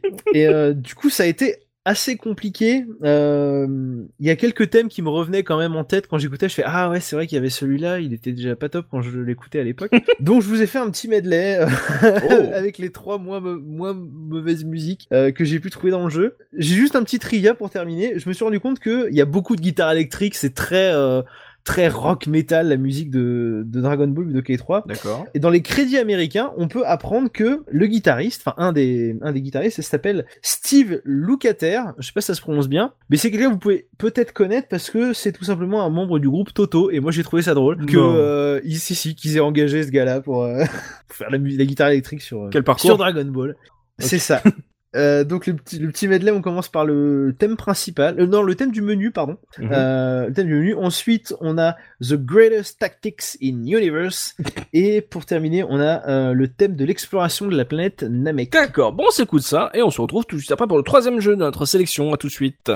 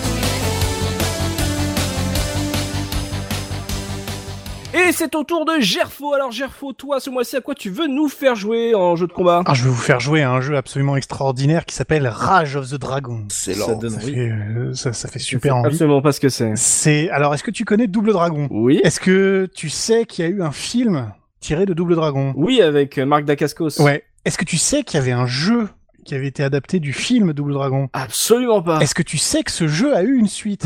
Ce jeu s'appelle Rage of the Dragon. Quand c'est la suite du jeu adapté du film du jeu de. C'est Ouais, ça, ouais. on en est là, c'est exactement ça. Je t'ai fait la chronologie, là, tu vois, ça nous, Un ça cousin. nous amène Un loin. savant du rêve. Le, Ça- le tout sur Neo Geo. Le tout sur Ah, Neo Geo. génial. Je vais en Oh. parler, je vais en parler. Sorti en Ok. 2002. En 2002. Euh, ah oui, ah oui, très- toute la fin, la fin de la fin de la Neo Geo. Ah mais non, mais euh, je vous parle d'une petite pépite. Hein. Euh, C'est un jeu qui est mortel. hein. c'est- un jeu extraordinaire. Merci Tosmo de ton emballement. euh, C'est quelques mots, mais euh, je suis Mais tout à fait quel est d'accord. ce jeu? Je suis tout à fait d'accord. Donc c'est un jeu qui a été euh, qui a été développé par euh, Noise Factory avec l'aide de Brezasoft D'accord. sous la direction du studio américain euh, mexicain pardon Evoga. Bah, tu nous vends un truc, on dirait que ça a été genre sous-traité dans un pays. Mais, mais c'est ça. mais J'en ai marre. Édité par Mais Play- tu te rends compte que la PS2 est sortie là. édité par. Playmore, donc euh, avant de devenir SNK Playmore, et qui en fait avait racheté. On est on est sur le, le, le rachat du catalogue SNK par euh, par Playmore, et donc euh, dans dans tout ça, le, le, le patron décide d'essayer de récupérer les droits de, de Double Dragon, n'y arrive pas. Mais décide quand même de faire son jeu. D'accord. Et donc on se retrouve sur un jeu de baston post-garou avec les deux héros qui s'appellent Billy et Jimmy. Yes. Mais Billy et Jimmy Lewis, pas Billy et Jimmy euh, euh, Lee, comme dans, comme dans Double Dragon. On est vraiment sur la- l'adaptation non officielle. Non. Et on va retrouver, euh, on- euh, voilà, on n'a pas euh, Abobo comme, comme le, le, le boss, on a Abubo, tu vois, c'est- on est vraiment sur du, Oh sur du, du, du très très très lourd, hein. c'est c'est vraiment. On est euh, sur voilà. du foutage de gueule, premier choix. Bah, quand t'as pas les droits, t'as pas les droits. Et puis on est à une époque où t'as le droit d'appeler, euh, comme dans ISS, tes, tes, Oui. tes personnages presque. Zodan, comme le-. Euh, voilà, Zodan, euh, voilà, c'est ça, ce, ce genre de, Formidable. ce genre de petit délire. Donc on est sur un jeu de baston euh, assez joli. Moi personnellement, j'aime beaucoup le- la direction artistique. Une musique dont je vous reparlerai qui est oulala très 2000. Et en gros, c'est un gros pot pourri du catalogue SNK puisque euh, les personnages, euh, bah, c'est des mix de personnages de King of Fighter, de Kizuna Tag Battle, de euh, Art of Fighting. Enfin voilà, le, on est sur le, le, le, le lourd de, de cette époque. On a donc euh, une paire de combattants à Ça choisir. joue, ça joue en duo Ah non, ça se joue, ça se joue avec deux personnages, mais tu joues, toi tu contrôles deux. Oui, oui, non, oui, c'est ça que je veux dire. Oui, Avec un, un système de jeu qui est vraiment intéressant parce qu'en fait tu, tu ne joues qu'un seul round continu, c'est-à-dire on est comme dans les Marvel euh, Cross Capcom où euh, en gros bah, ton, tu joues un premier perso et puis dès que tu peux changer instantanément vers un deuxième perso et Mhm. tu peux euh, tu peux faire des combinaisons entre les deux persos puisque l'entrée du deuxième personnage n'est pas une entrée euh, tu sais avec un saut euh, où genre il arrive au milieu de l'arène mais une attaque chargée donc tu peux être en train de faire une combo tu changes de personnage, l'autre perso débarque, enchaîne la combo et te permet de faire un plus long, euh, plus long combo. Et ce que j'aime beaucoup, beaucoup, beaucoup dans le jeu, c'est que c'est un jeu qui est super simple. En fait, moi qui à l'époque, donc quand je quand j'y ai joué, ça devait être en 2003 ou 2004, euh, avec un CD d'émulation qu'on m'avait prêté. Euh, donc moi, découvrant les jeux de baston, Le euh, jeu, il est sorti il y a un an. il est déjà en émulation, pour te dire à quel point il a dû, il a dû être vachement rentable. En gros, le, le, le truc était vachement bien. Moi, découvrant les jeux de baston, donc tu sais, en- encore en train de mapper mes touches de clavier hein, pour savoir comment je vais faire, Mhm. euh, j'ai réussi à battre le boss euh, en moins de deux heures, quoi. Aïe. Sur un jeu SNK qui normalement est un jeu euh, avec des boss ultra pétés, bah il est facile celui-là. Et donc ça me convient très bien parce que euh, ça, ça me, ça- moi j'étais, j'étais super, euh, su- su- super euh, fasciné et avec une mécanique que personnellement j'aime beaucoup, qui est, je crois, n'est pas apparue dans dans aucun autre jeu de baston, mais j'en ai pas une connaissance très large, c'est que tu as un moyen, donc on est sur un système 4 boutons, pardon, euh, rapidement, donc Ouais. euh, pied, euh, pied, euh, pied point faible, euh, pied point fort. Mhm. Et en appuyant en même temps sur, euh, sur euh, je crois que c'est les deux forts, tu lances un combo automatique, c'est-à-dire ça te met dans un mode où le personnage adverse ne peut pas parer et tu dois appuyer sur les touches qui sont à l'écran. Donc euh, il te fait A, B, C, D, tu vois, puis il te fait des combinaisons euh, différentes. Et donc t'es garanti de pouvoir faire un combo de 4 ou 5 coups très rapidement qui va finir avec le personnage en l'air euh, légèrement ralenti, ce qui te permet d'enchaîner avec un coup spécial, etc. Donc moi, gros nul, j'arrive, je fais des petits combos à 10-12 hits. Ouh là là, je suis, je suis le plus fort du monde et j'étais très content. Et voilà. Et après, en fait, bah, on a juste, euh, on a juste des personnages assez, assez classiques, mais où on va avoir bah, euh, Billy et Jimmy, grosso modo, c'est euh, c'est Terry Bogart et Kyo mélangés avec un peu de King et de Vanessa de King of Fighter. Mhm. Et voilà, enfin c'est, on retrouve, euh, enfin je veux dire, les, les ultimes sont, c'est des ultimes de Kyo. On a l'ultime de, de Terry avec euh, le point en arrière qui décharge un très gros, un très gros coup. Donc il y a rien de très surprenant, mais moi je trouve que ça marche super bien. C'est un bon clone. C'est- un bon clone, c'est plutôt joli parce que c'est sorti, euh, c'est sorti sur la fin de la, sur la, la, la fin de la Neo Geo. C'est sorti sur la fin de la PS1. Oui, oui, bah, oui, c'est comme ça. Hein, C'est incroyable. Et puis t'as même, euh, enfin t'as des persos, tu vois carrément, c'est c'est carrément les attitudes de- d'autres persos. T'as, je sais pas si vous voyez euh, Mature dans, dans King of Fighter, qui est un- une blonde fatale un peu. euh, Bah en gros c'est la copine de Billy quoi. Tu vois, c'est, tu fais ah Mhm. oui, elle a exactement la même coupe de cheveux, elle a le même euh, le même Tu ressens, tu sens que son, son truc c'est les coups de, de Rugal Benstein. Enfin voilà, t'es pas du tout paumé, Ouais. mais c'est différent et c'est ça passe plutôt bien. Et moi je me suis vraiment éclaté à jouer à ce jeu pendant. euh, Et puis il y a Pépé, je veux dire, il y a Pépé, c'est forcément Pépé, c'est trop bien. Enfin, je veux dire, il y a, il y a un personnage qui s'appelle Pépé, et ça me donne, ça me donne super envie de jouer quoi. Enfin, Il y a combien de persos? Alors il y a euh, sept équipes de deux personnages, donc sachant que tu peux euh, mixer les équipes si tu veux. C'est-à-dire en fait, euh, dans chaque équipe, tu vas avoir, à part peut-être l'équipe euh, l'équipe de catch, je crois que tu as un, gar- un homme et une femme à chaque fois. Euh, donc il te, il te met des couleurs, donc tu as l'équipe jaune, l'équipe bleue, l'équipe violette, etc. Mais tu peux prendre un perso dans une équipe d'une couleur et un perso dans une équipe d'une autre couleur. Et notamment pour avoir la vraie fin du jeu, il faut finir le jeu avec Billy et Jimmy qui de base ne sont pas dans la même équipe. Mmh. Donc voilà, t'as as, un intérêt à faire, le, à faire un peu le, le cross. Euh, et puis j'ai pas parlé d'un truc aussi, les stages sont tout petits. Un ascenseur. Euh, non, mais tu sais, sur, un, sur un, un jeu normal, tu vas avoir euh, la possibilité de scroller un peu de droite à gauche. De base, le stage en fait tient dans l'écran quasiment. mais non, non, mais attends, attends, tu vas voir, c'est cool parce que sur les bords en fait de tous les stages, sauf le stage du boss final, tu as des éléments de décor destructibles qui vont étendre le stage Oh. d'un côté ou de l'autre. Alors ça sert pas à grand chose, hein, sauf que ça permet encore une fois de caser un hit supplémentaire pour un combo. Si tu fais rebondir l'ennemi sur le sur le- le- le- le- l'objet destructible, Mhm. ça le renvoie légèrement en l'air et donc bah moi encore une fois j'arrive plus facilement à faire Il passe au jungle, ouais. et ouais, donc du coup, voilà, tu, tu, ça- alors il paraît que pour les pros, hein, le jeu est trop simple justement parce que tu peux facilement, euh, avec ces mécaniques euh, un peu euh, euh, de rattrapage, bah, tu peux facilement faire du combo infini comme dans tous les jeux, euh, les jeux SNK. Mais moi, bah, nul en nul en jeu de baston à l'époque, ça me, ça me convenait très bien. Mhm. Et euh, les persos, euh, les persos sont plutôt sympas. On a un prêtre avec une jeune fille ensorcelée. On a, on a, euh, voilà, euh, combattants de rue, euh, donc Pépé et puis euh, et Poupa qui sont, euh, qui sont Pépé et Poupa. Bah oui, c'est- Poupa c'est une fille.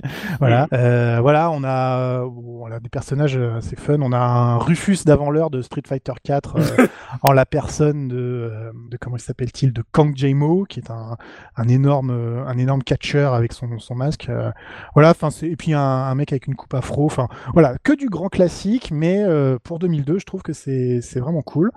Euh, ça, ça se joue bien et vite, et c'est tout ce qu'on demande à un, à un jeu de baston finalement quoi. Donc euh, Rage of the Dragons, juste pour le plaisir de voir la par- la parodie de, de Double Dragon sans, les, sans la licence, et dont une grande partie des personnages sera recyclée dans le jeu suivant de la même boîte, euh, qui s'appelle Matrimele, qui est aussi un très bon jeu. euh, voilà.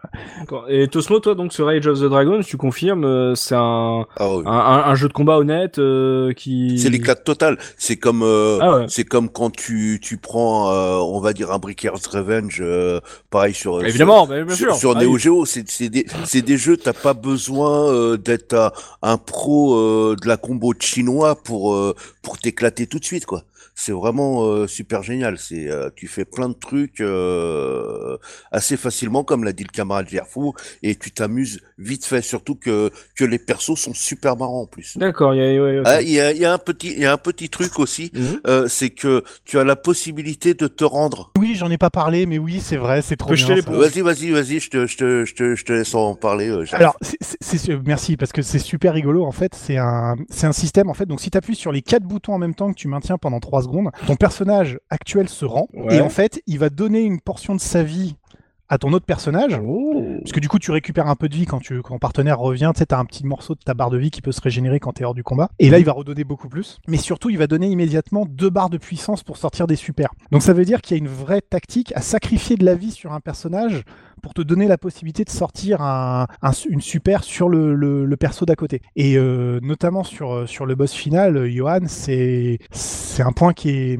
qui est assez crucial parce que finalement tu sacrifies euh, un, un dixième ou un vingtième de ta barre de vie pour la possibilité de le, le finir et de lui prendre lui euh, 10 ou 15% de sa, de sa barre quoi. Et c'est c'est c'est bien fichu parce qu'en plus l'animation est vraiment euh, le, le personnage se, se rend, sort euh, tranquillement et puis l'autre débarque euh, à fond les ballons pour pour remettre du dynamisme quoi. Donc ça, ça ajoute un petit cran de tactique qui est qui est pas négligeable. Ouais, merci merci Tosmo de y avoir pensé parce que c'est vrai que c'est très fun. Goballs, le Rage of Dragon, euh, tu y avais joué? Bah pas du tout. Euh, franchement, là, je suis en train de regarder les images, je le, je le découvre. Mhm. Euh, bah, c'est, ouais, je trouve ça, je trouve ça joli, ça a l'air fluide.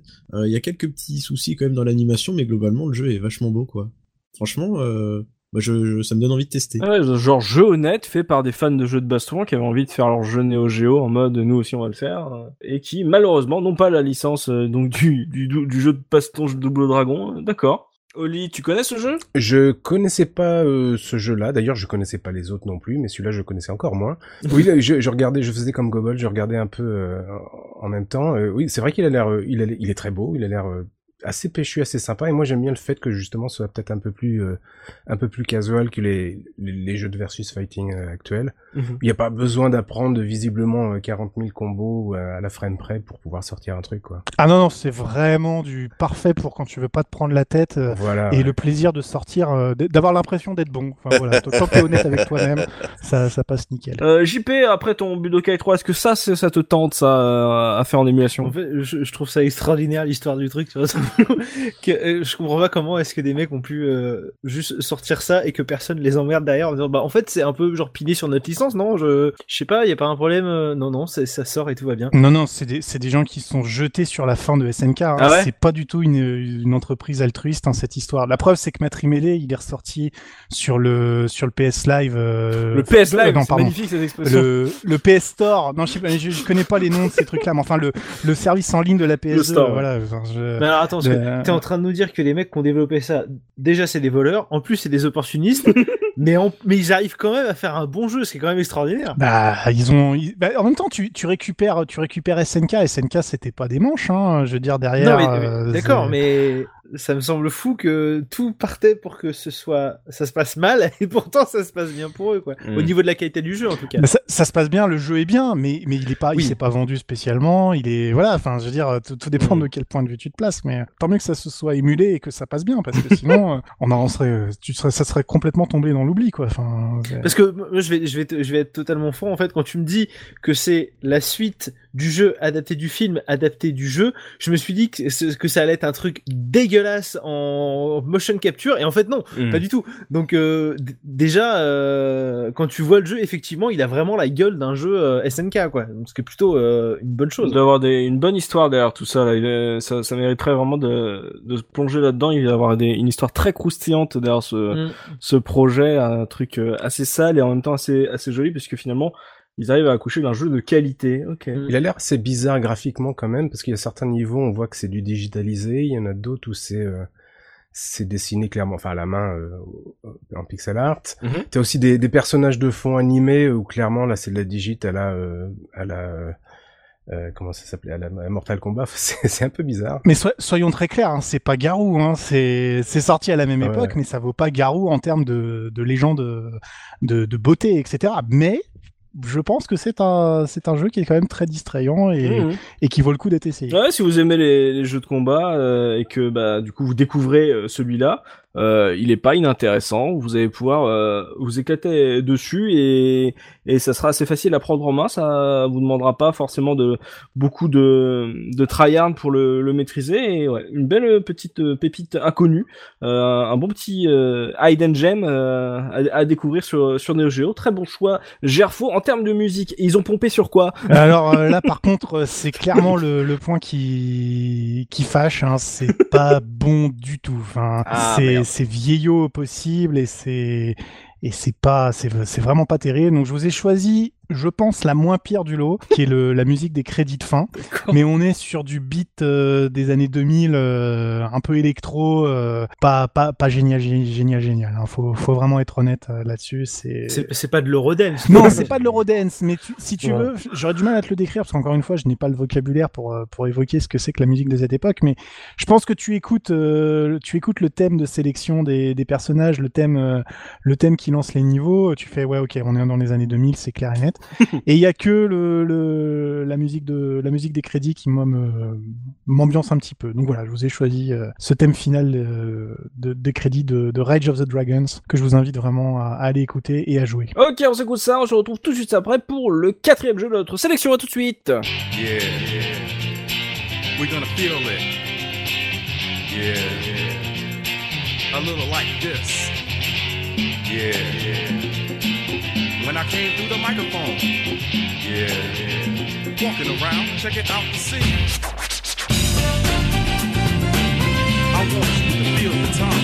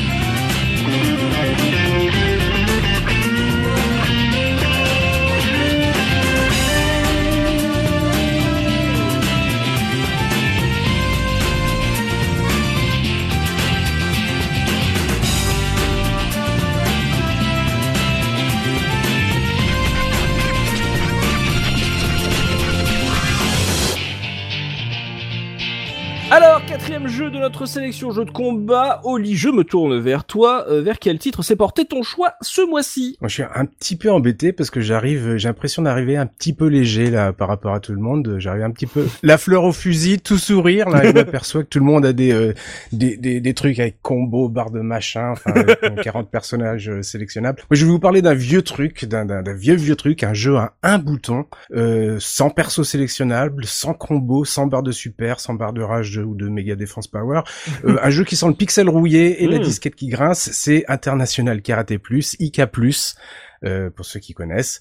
Euh, alors c'est un jeu euh, de karaté euh, publié en 87, alors sur Commodore 64 au départ, et puis Mhm. ensuite euh, 88 ou 89 sur les, les machines 16 bits, euh, Amiga et ST. Et moi c'est la, la version Amiga que j'ai connue euh, à l'époque. Ouais. Euh, donc c'est la c'est publié pardon et c'est fait et publié par System 3 et c'est la suite donc de bah, International Karaté. Plus qu'une suite, c'est une amélioration de International Karaté. Donc je vais avant de parler de, de IK+, je vais vous parler de International Karaté brièvement parce que les mécaniques sont les mêmes Ok. et puis euh, l'histoire est un peu intéressante. Euh, donc c'est euh, j'allais dire c'est un jeu de versus fighting mais apparemment je sais pas ce que ça veut dire.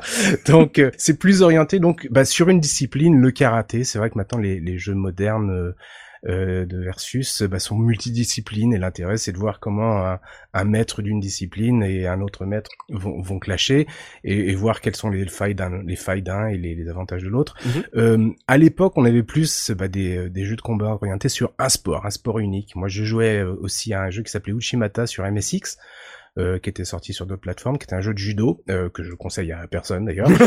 Euh, Il y avait, bah, il y avait Panza Kickboxing sur Amiga que j'adorais. Il y avait Ah, Budokan. oui, formidable celui-là. Ouais, Budokan que, auquel je jouais beaucoup, euh, mais que bah, beaucoup n'aiment pas, justement parce qu'il est très lent. Il y avait aussi un jeu d'arcade, euh, Karate Champ, Oui. et, euh, et c'est important dans l'histoire. Karaté de... Champ, c'est pas celui qui est dans tous les coups sont permis? Oui. Je connais. Ah la ref.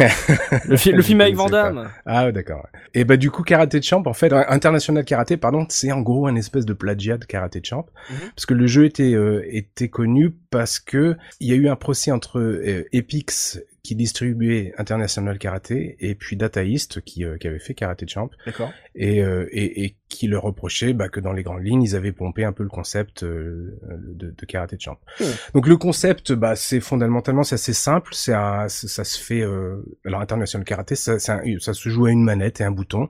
On dirige euh, un personnage unique euh, avec le joystick et en appuyant sur le bouton et en maintenant une, une direction de la manette, on, on fait un coup en gros. hein. C'est un Ouais. peu comme dans Barbarian, on en a parlé tout à l'heure. Mhm. Euh, c'est euh, c'est c'est assez, ça plaît pas à tout le monde. Moi, je, je préfère ça justement aux, aux 40 boutons euh, d'une manette où je m'en sors pas. mais euh, mais c'est vrai que ça demande de l'habitude. Donc on a, comme dans le karaté, c'est assez simple. On a les coups de poing, les tsuki, donc on a le haut, haut, milieu et bas. On a des coups de pied, les guéris, haut, milieu et bas. Euh, Il y a un coup de pied sauté, un coup de pied balayé au sol et basta. Je crois que c'est tout. D'accord. En tout cas pour international karaté. On a aussi des blocs. Euh, où tu peux bloquer les, les attaques et, et le truc intéressant c'est que l'adversaire en gros a le même arsenal que toi euh, on reprochait tout à l'heure à, à Dragon Ball Z qu'il n'y avait pas suffisamment de variété dans les personnages. Et moi, je trouve ça au contraire intéressant parce que il n'y a pas vraiment de surprise et tout va se jouer bah, dans l'anticipation, dans la gestion euh, de la distance, euh, dans le bluff, dans le contre et la riposte, et finalement un peu comme un vrai sport de combat Mhm. où euh, où il y a énormément de temps mort. Quoi. Donc c'est c'est beaucoup plus lent, c'est du euh, du versus fighting à l'ancienne, quoi, euh, euh, classique. Ça se fait donc en deux manches gagnantes, ça c'est euh, c'est on connaît maintenant. Mhm. Par contre, euh, ce qui est intéressant, c'est que donc tous les deux matchs, et c'était un des premiers jeux avec hier Kung Fu à, à, à, à mettre ça en place, il y a un niveau bonus où il faut soit casser, soit éviter des trucs. D'accord. La différence fondamentale du jeu, euh, c'est que un coup suffit pour gagner ta manche. Donc il n'y a pas de barre de- d'énergie. Euh, en tout cas, dans International Karaté, il n'y a pas de barre d'énergie et il suffit d'un coup pour gagner ta manche. Tu gagnes des points ou des demi-points. Et, euh, et quand tu as gagné deux points, bah, tu remportes, euh, tu remportes le match. D'accord. Pareil pour quiconque a fait des, des arts martiaux, surtout en compétition, c'est assez réaliste Mhm. parce qu'on sait très bien qu'un coup de poing bah, suffit largement à gagner un match. Il n'y a pas besoin de barre de spécial, d'aggro de bonus, et, etc. et, et la difficulté principale, par contre, euh, bah, c'est un vieux jeu et euh, le, le toucher se fait bah, au, au pixel près. Pour euh, pour citer un autre barbu, euh, ça se fait au, au poil, euh, au poil de cul.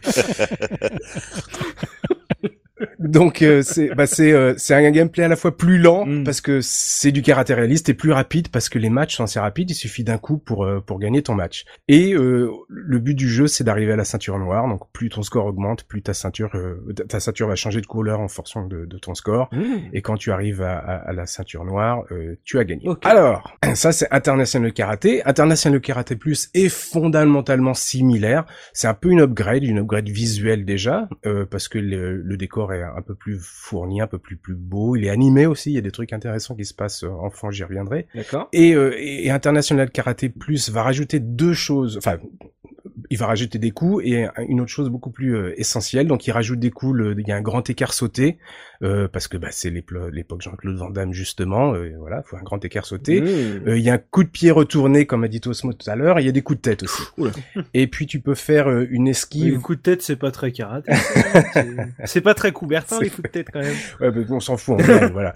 Euh, et puis euh, il y a une esquive en forme de salto arrière qui est assez cool parce que l'animation est, est super bien faite. D'accord. Donc euh, ça, ça rajoute euh, du- gameplay. La grosse, grosse, grosse euh, différence, c'est que le jeu se joue à trois.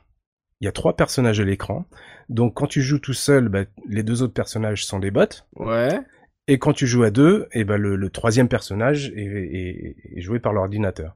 Tu pourrais croire que c'est bordélique, ça l'est peut-être un peu au départ, mais ça, ça rajoute de la vitesse parce que le jeu déjà est beaucoup plus rapide.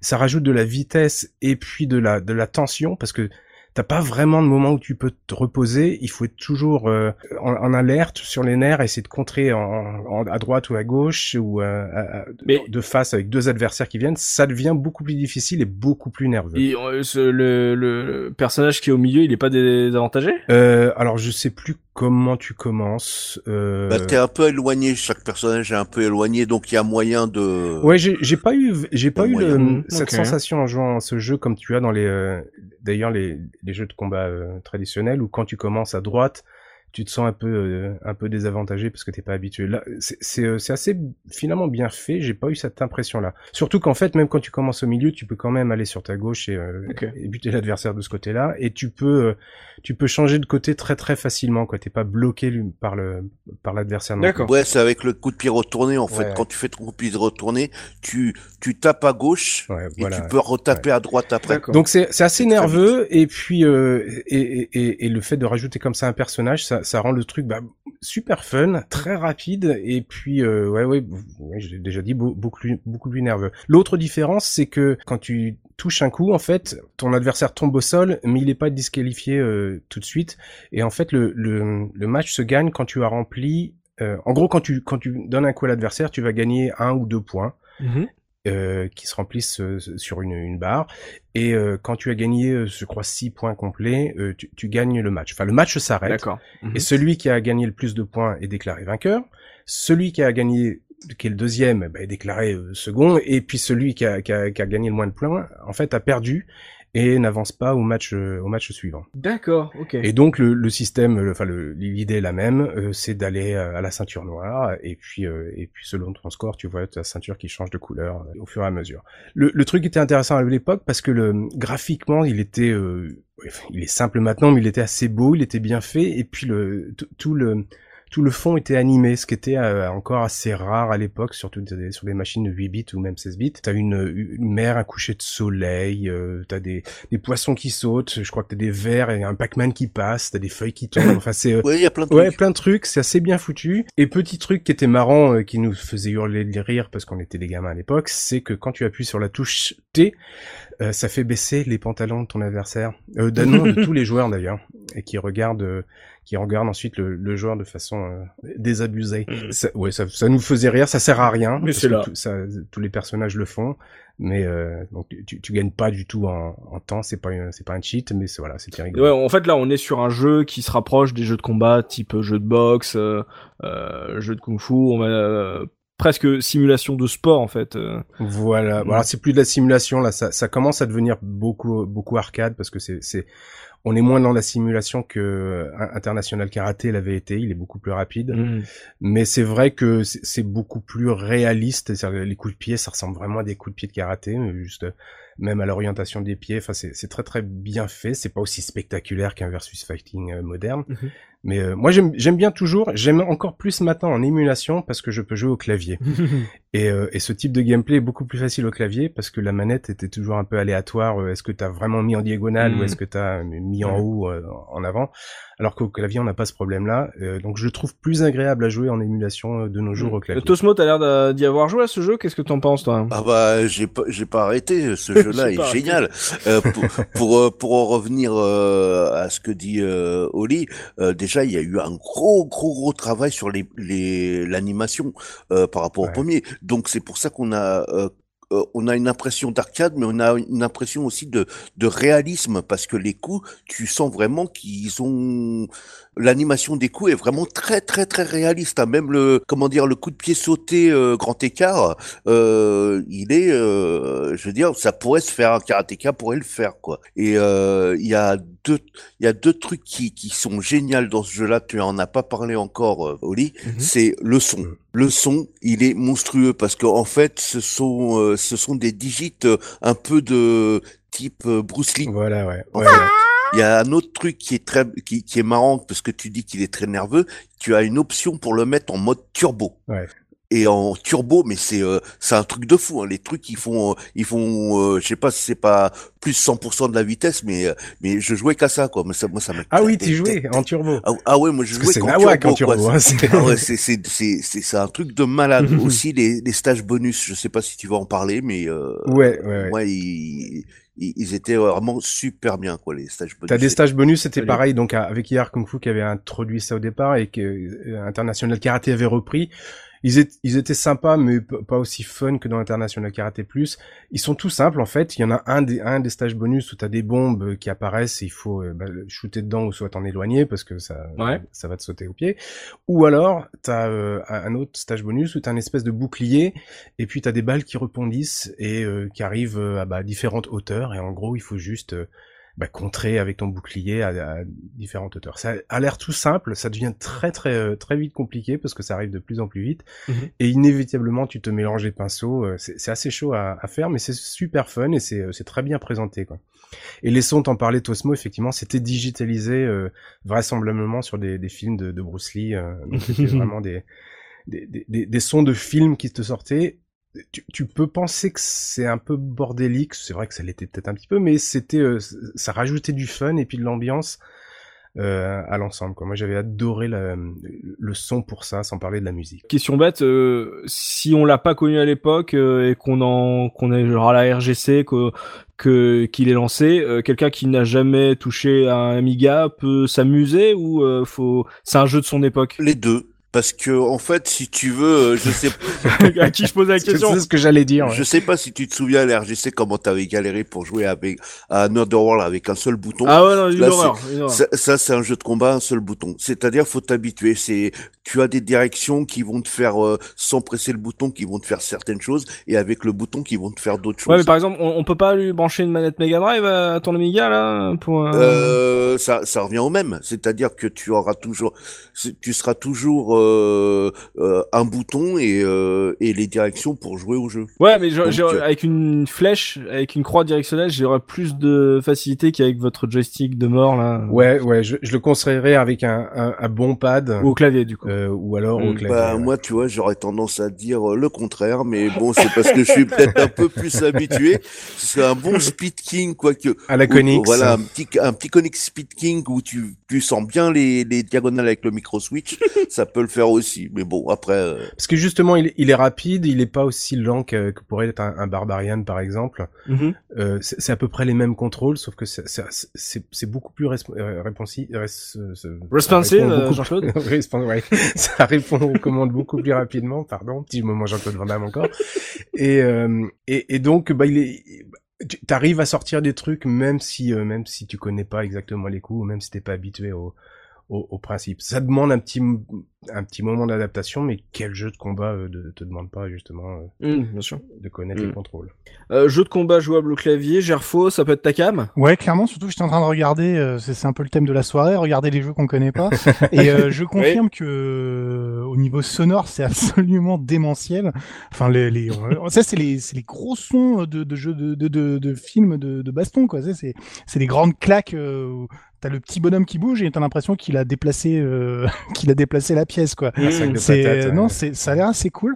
Je pense que ça se ça se tente vite fait pour voir comment ça comment ça répond. Et effectivement, je me dis qu'il va falloir qu'on dans une IRL qu'on qu'on arrive à le, à le brancher quelque part parce que tu me dis on va jouer à un jeu de baston Atari ST, je suis pas je suis pas spécialement emballé, mais euh, en plus le côté A3 euh, c'est assez équilibré en fait. Euh, c'est il y a, a peut-être le personnage de gauche qui est légèrement avantagé, mais mais du coup ça t'oblige à regarder des deux côtés et en plus le, le- la, mé- la mécanique où tu te retrouves au sol, c'est une mécanique obligatoire où tu attends. Et donc les deux autres sont obligés de continuer à se taper un peu, quoi. Donc c'est Mm. ça, ça a l'air assez cool. Puis au clavier, oui, évidemment, c'est ce qu'il y a de mieux. À 3, ce qui est intéressant, parce que euh, j'aime pas vraiment le, le côté compétitif des, des jeux de combat en général. à, à 3, ça enlève un petit peu ça, parce que justement, t'as as quand même l'ordinateur, euh, il faut il faut t'en méfier, donc t'es pas forcément l'un contre l'autre. T'es en, en gros euh, chacun de ton côté, essayer de faire de ton mieux, quoi. On est d'accord que t'es à 3 sur le tatami, mais par contre tu ne peux pas jouer à 3 joueurs. Voilà, ouais, ouais, non, c'est deux avec un bot ou un avec deux bots. Et il y a aucun mode où, tu peux- où tu peux dire je veux jouer que avec mon- contre mon copain. non, Euh, pas que je sache, je crois que j'avais non, je crois pas. brièvement entendu parler d'une version euh, euh, PC ou euh, enfin un, un modé en en développement où tu pourrais jouer à 3 mais j'ai j'ai pas de plus de news là-dessus donc euh. D'accord. JP, ça peut être ta cam ça? Alors, euh, non. Trop vieux. Comment le dire sans vexer personne? Alors, je, je suis- je suis- non.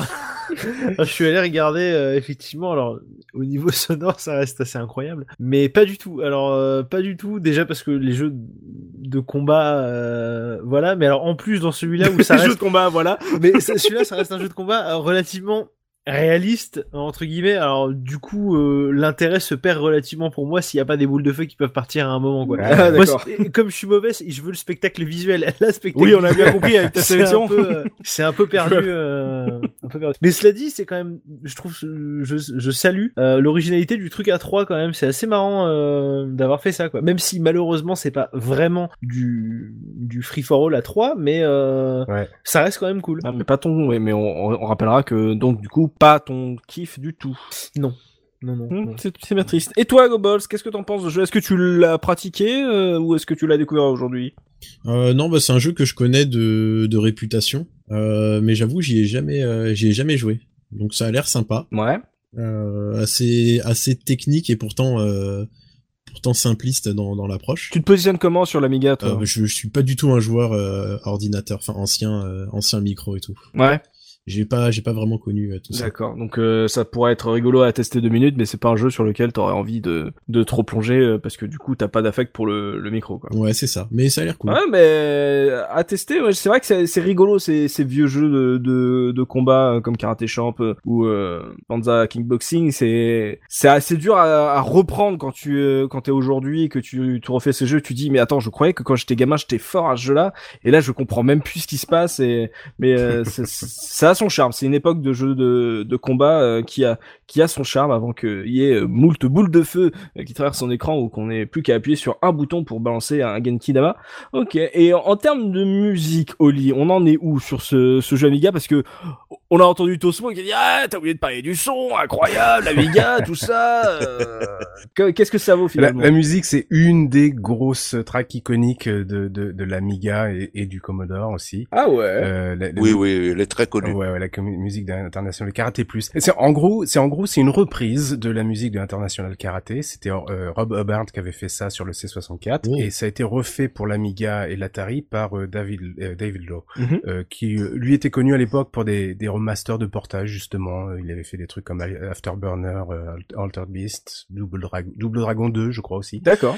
Et c'est à lui qu'on doit aussi la BO de Elite 2.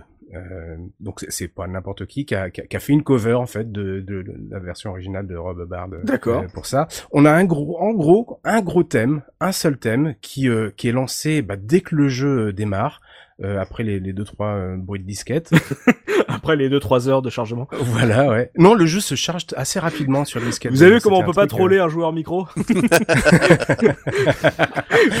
Comment la blague il la prend premier degré oui, parce que oui, non, parce que il fallait vraiment attendre. hein.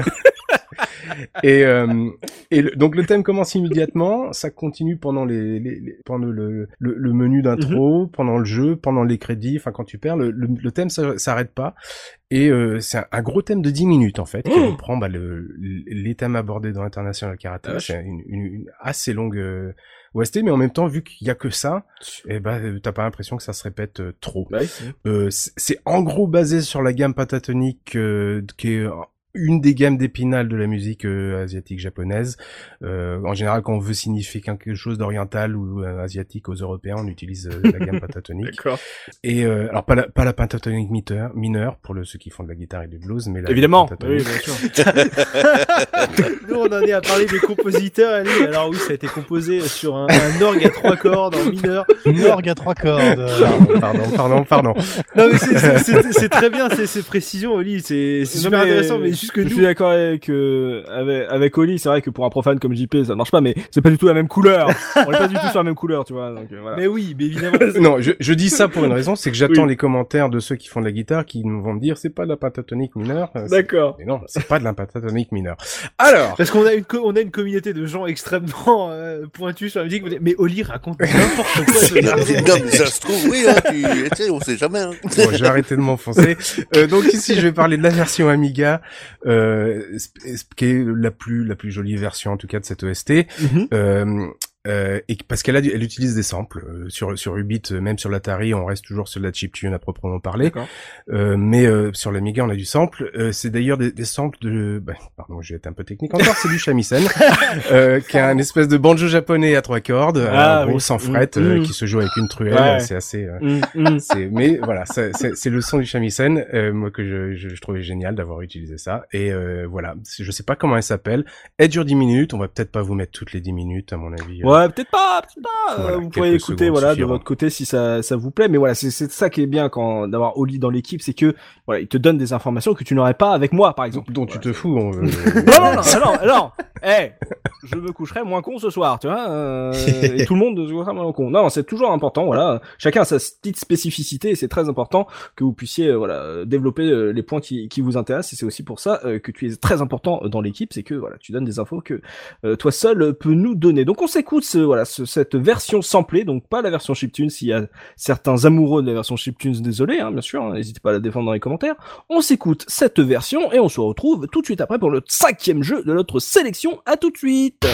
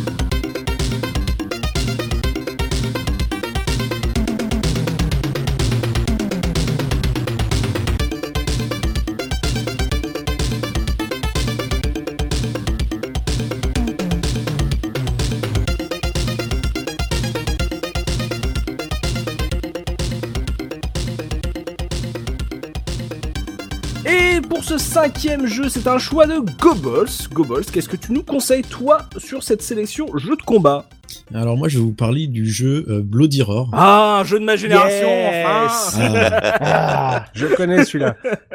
Euh, Bloody Roar, donc, est un jeu de, de combat, évidemment, qui a été développé par euh, Rising, euh, qui est sorti sur arcade en 97 et qui a été porté ensuite sur PlayStation euh, quelques mois plus tard euh, par Hudson. D'accord. Donc c'est un jeu de combat qui met en scène des personnages qui ont la faculté de se transformer en animaux. Mhm. Donc on, ils appellent ça des zoanthropes. D'accord. Et donc pour remettre le jeu dans le contexte de l'époque, c'est sorti à peu près à un an près, six mois, un an près, euh, dans la même époque que euh, des jeux comme Tobal 2. Donc je parle pour les jeux 3D. Hein. Mhm. Euh, Tobal 2, Dragon Ball Final Bout, euh, dont on a parlé tout à l'heure, Ouais, ouais. euh, Soul Blade, Bushido Blade, Rival School, Tekken 3, enfin voilà ce, ce genre de jeu quoi, le- la, la grande ère de, des jeux de baston sur euh, sur PS1. Mhm. Et donc c'est une série qui s'étale sur euh, cinq épisodes qui sont sortis entre euh, 97 et 2003 sur arcade PlayStation, PlayStation 2, GameCube et Xbox, la première Xbox. Donc globalement, au niveau de l'histoire, euh, ça raconte l'histoire d'une euh, organisation scientifique qui s'appelle Tylon, qui enlève des zoanthropes, qui les modifie et qui essaie de les transformer en armes pour euh, pour conquérir la planète ou je ne sais quoi. Et euh, donc parmi euh, les personnages du jeu, donc il y a Hugo qui est un homme loup qui euh, cherche à venger son père, qui est un ancien camarade de guerre d'un autre personnage qui lui se transforme en lion. Qui, Donc ils vont se lier ensemble pour mettre fin aux agissements de cette organisation. Et donc ils seront aidés par d'autres personnages comme Mitsuko le sanglier, Alice le lapin et d'autres. euh, c'est les animaux de la ferme. tu sais. Ça fait des réveillons tranquilles. C'est vrai que si tu dis pas que c'est des gens qui peuvent se transformer, ça fait bizarre de dire que t'as un jeu de combat avec Ouais, c'est avec des ça. sangliers. et- Coco Lastico, tout ça. Donc ouais, il y a, il y a, il y a, euh, toute cette ambiance, euh, chacun a son anima. euh, Voilà, c'est ça. Donc c'est euh, quand, quand quand on dit ils se transforment en animaux, en fait ils se transforment en animaux, mais ils restent toujours, euh, ils ont toujours les caractéristiques de d'humains euh, dans le sens où ils restent bipèdes et ils ont des proportions euh, plus ou moins euh, humaines. Il quoi. reste anthropomorphique. Anthropomorphique, exactement. Si je peux, si je peux C'était ça le mot, je l'avais pas. Ouais, moi aussi je connais des trucs. hein, Donc je vais je vais pas euh, Oh détailler tous les personnages qu'il y a dans le dans le premier opus, mais plutôt faire un espèce de d'état les lieux de tous les animaux qu'on peut trouver dans ce jeu-là. Euh, donc parmi les personnages assez récurrents, il y a le loup, le lapin, le lion. Ouais. Euh, il y a le tigre, il y a le chat, il y a une taupe, un caméléon, Ok. euh, insecte, léopard, euh, corbeau, chauve-souris, renard, gorille, sanglier, éléphant. Euh, mention spéciale à un personnage dans le dans le quatrième opus, je crois, euh, qui est en fait un pingouin. Le jeu Fisher Price. Et en fait, ce personnage-là, donc c'est le seul, Ouais. c'est le seul personnage de, de, de la série qui a une deuxième transformation, qui peut se transformer également en phénix. bah oui. Logique, le pingouin, le pingouin phénix, bien connu. Voilà, il a le pingouin un peu tout pourri, mais il a le, le- la super transformation qui est un phénix. C'est le Magikarp. Et on a aussi euh, un dragon. Ah, le- moi, faut que je regarde à quoi ressemble le gorille parce que là, tu m'as dit gorille, j'ai envie de voir, euh, j'ai envie de jouer ce personnage. Il a un chapeau. Oui, il a un chapeau, chapeau c'est un... gorille. T'es curieux du, du gorille, mais pas de la taupe, qui est quand même le truc le plus incroyable. Quoi. Euh, la taupe, ouais, c'est un, c'est un ninja assassin euh, hyper stylé. Quelle, quelle, capaci- quelle capacité tu peux tirer de la taupe qui Bah, pourrait t'aider en j'imagine. Alors, comme ça, là, tu vois, j'imagine que comme le- les personnages qui peuvent se téléporter dans ton dos, lui, il passe sous la terre et il arrive dans ton dos. combat. Il a des grosses griffes et il est aveugle, c'est bien Il pour a des énormes griffes, euh, c'est ça, et il a effectivement une capacité où il passe sous terre et il t'attaque par le sol. Ah. Ah, Et comme il- comme c'est une taupe, une fois sur deux, t'appuies sur un bouton et en fait, le coup part pas parce qu'il sait pas, il sait pas vite. pas du Ouais, tout, Si- mais est aveugle, on peut dire que c'est un peu le Voldo de ce jeu ou pas du tout? Euh, non, alors le Voldo de ce jeu, c'est plus le caméléon. Mmh. Euh, c'est un personnage qui va tourner le dos à l'adversaire, qui va se, il va se mettre sur le dos par terre, il va faire les, la bicyclette avec ses coups de pied, tout ça. Un personnage un peu euh, qui Oh fait n'importe C'est quoi. qui ou quoi Voldo Parce que j'ai pas la ref là. euh, Voldo, c'est sous le calibre. Ouais, Voldo, c'est un personnage de Soul Blade euh, qui se roule par terre, euh, qui marche comme une araignée. mais on est en train de dire que c'est un, c'est un personnage pété ou que c'est un personnage tout nul? Non, on a Parce que trouvé que c'est un personnage étrange. Ah d'accord, ok. C'est-à-dire qu'il se met à l'envers, etc. C'est Et tout bizarre. Il est en habit, euh, en lanière de cuir euh, très SM. Donc euh, c'est un personnage assez étrange. Voilà, il, marche, il rampe au sol comme une araignée, il fait des trucs bizarres. ah, ah. Donc c'est Ouais. plutôt le caméléon là, le, le personnage qui va ressembler à ça dans, dans Bloody Roar.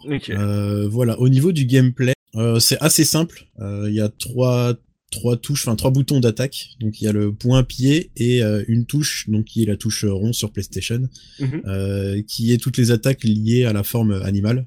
Donc qui va vous permettre de mettre des coups de griffe, euh, de vous transformer en animal.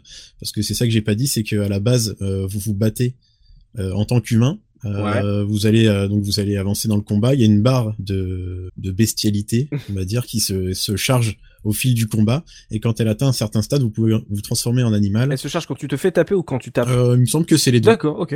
Freestyle, ok. Elle augmente un petit peu à toutes à toutes les occasions euh, pendant pendant le combat.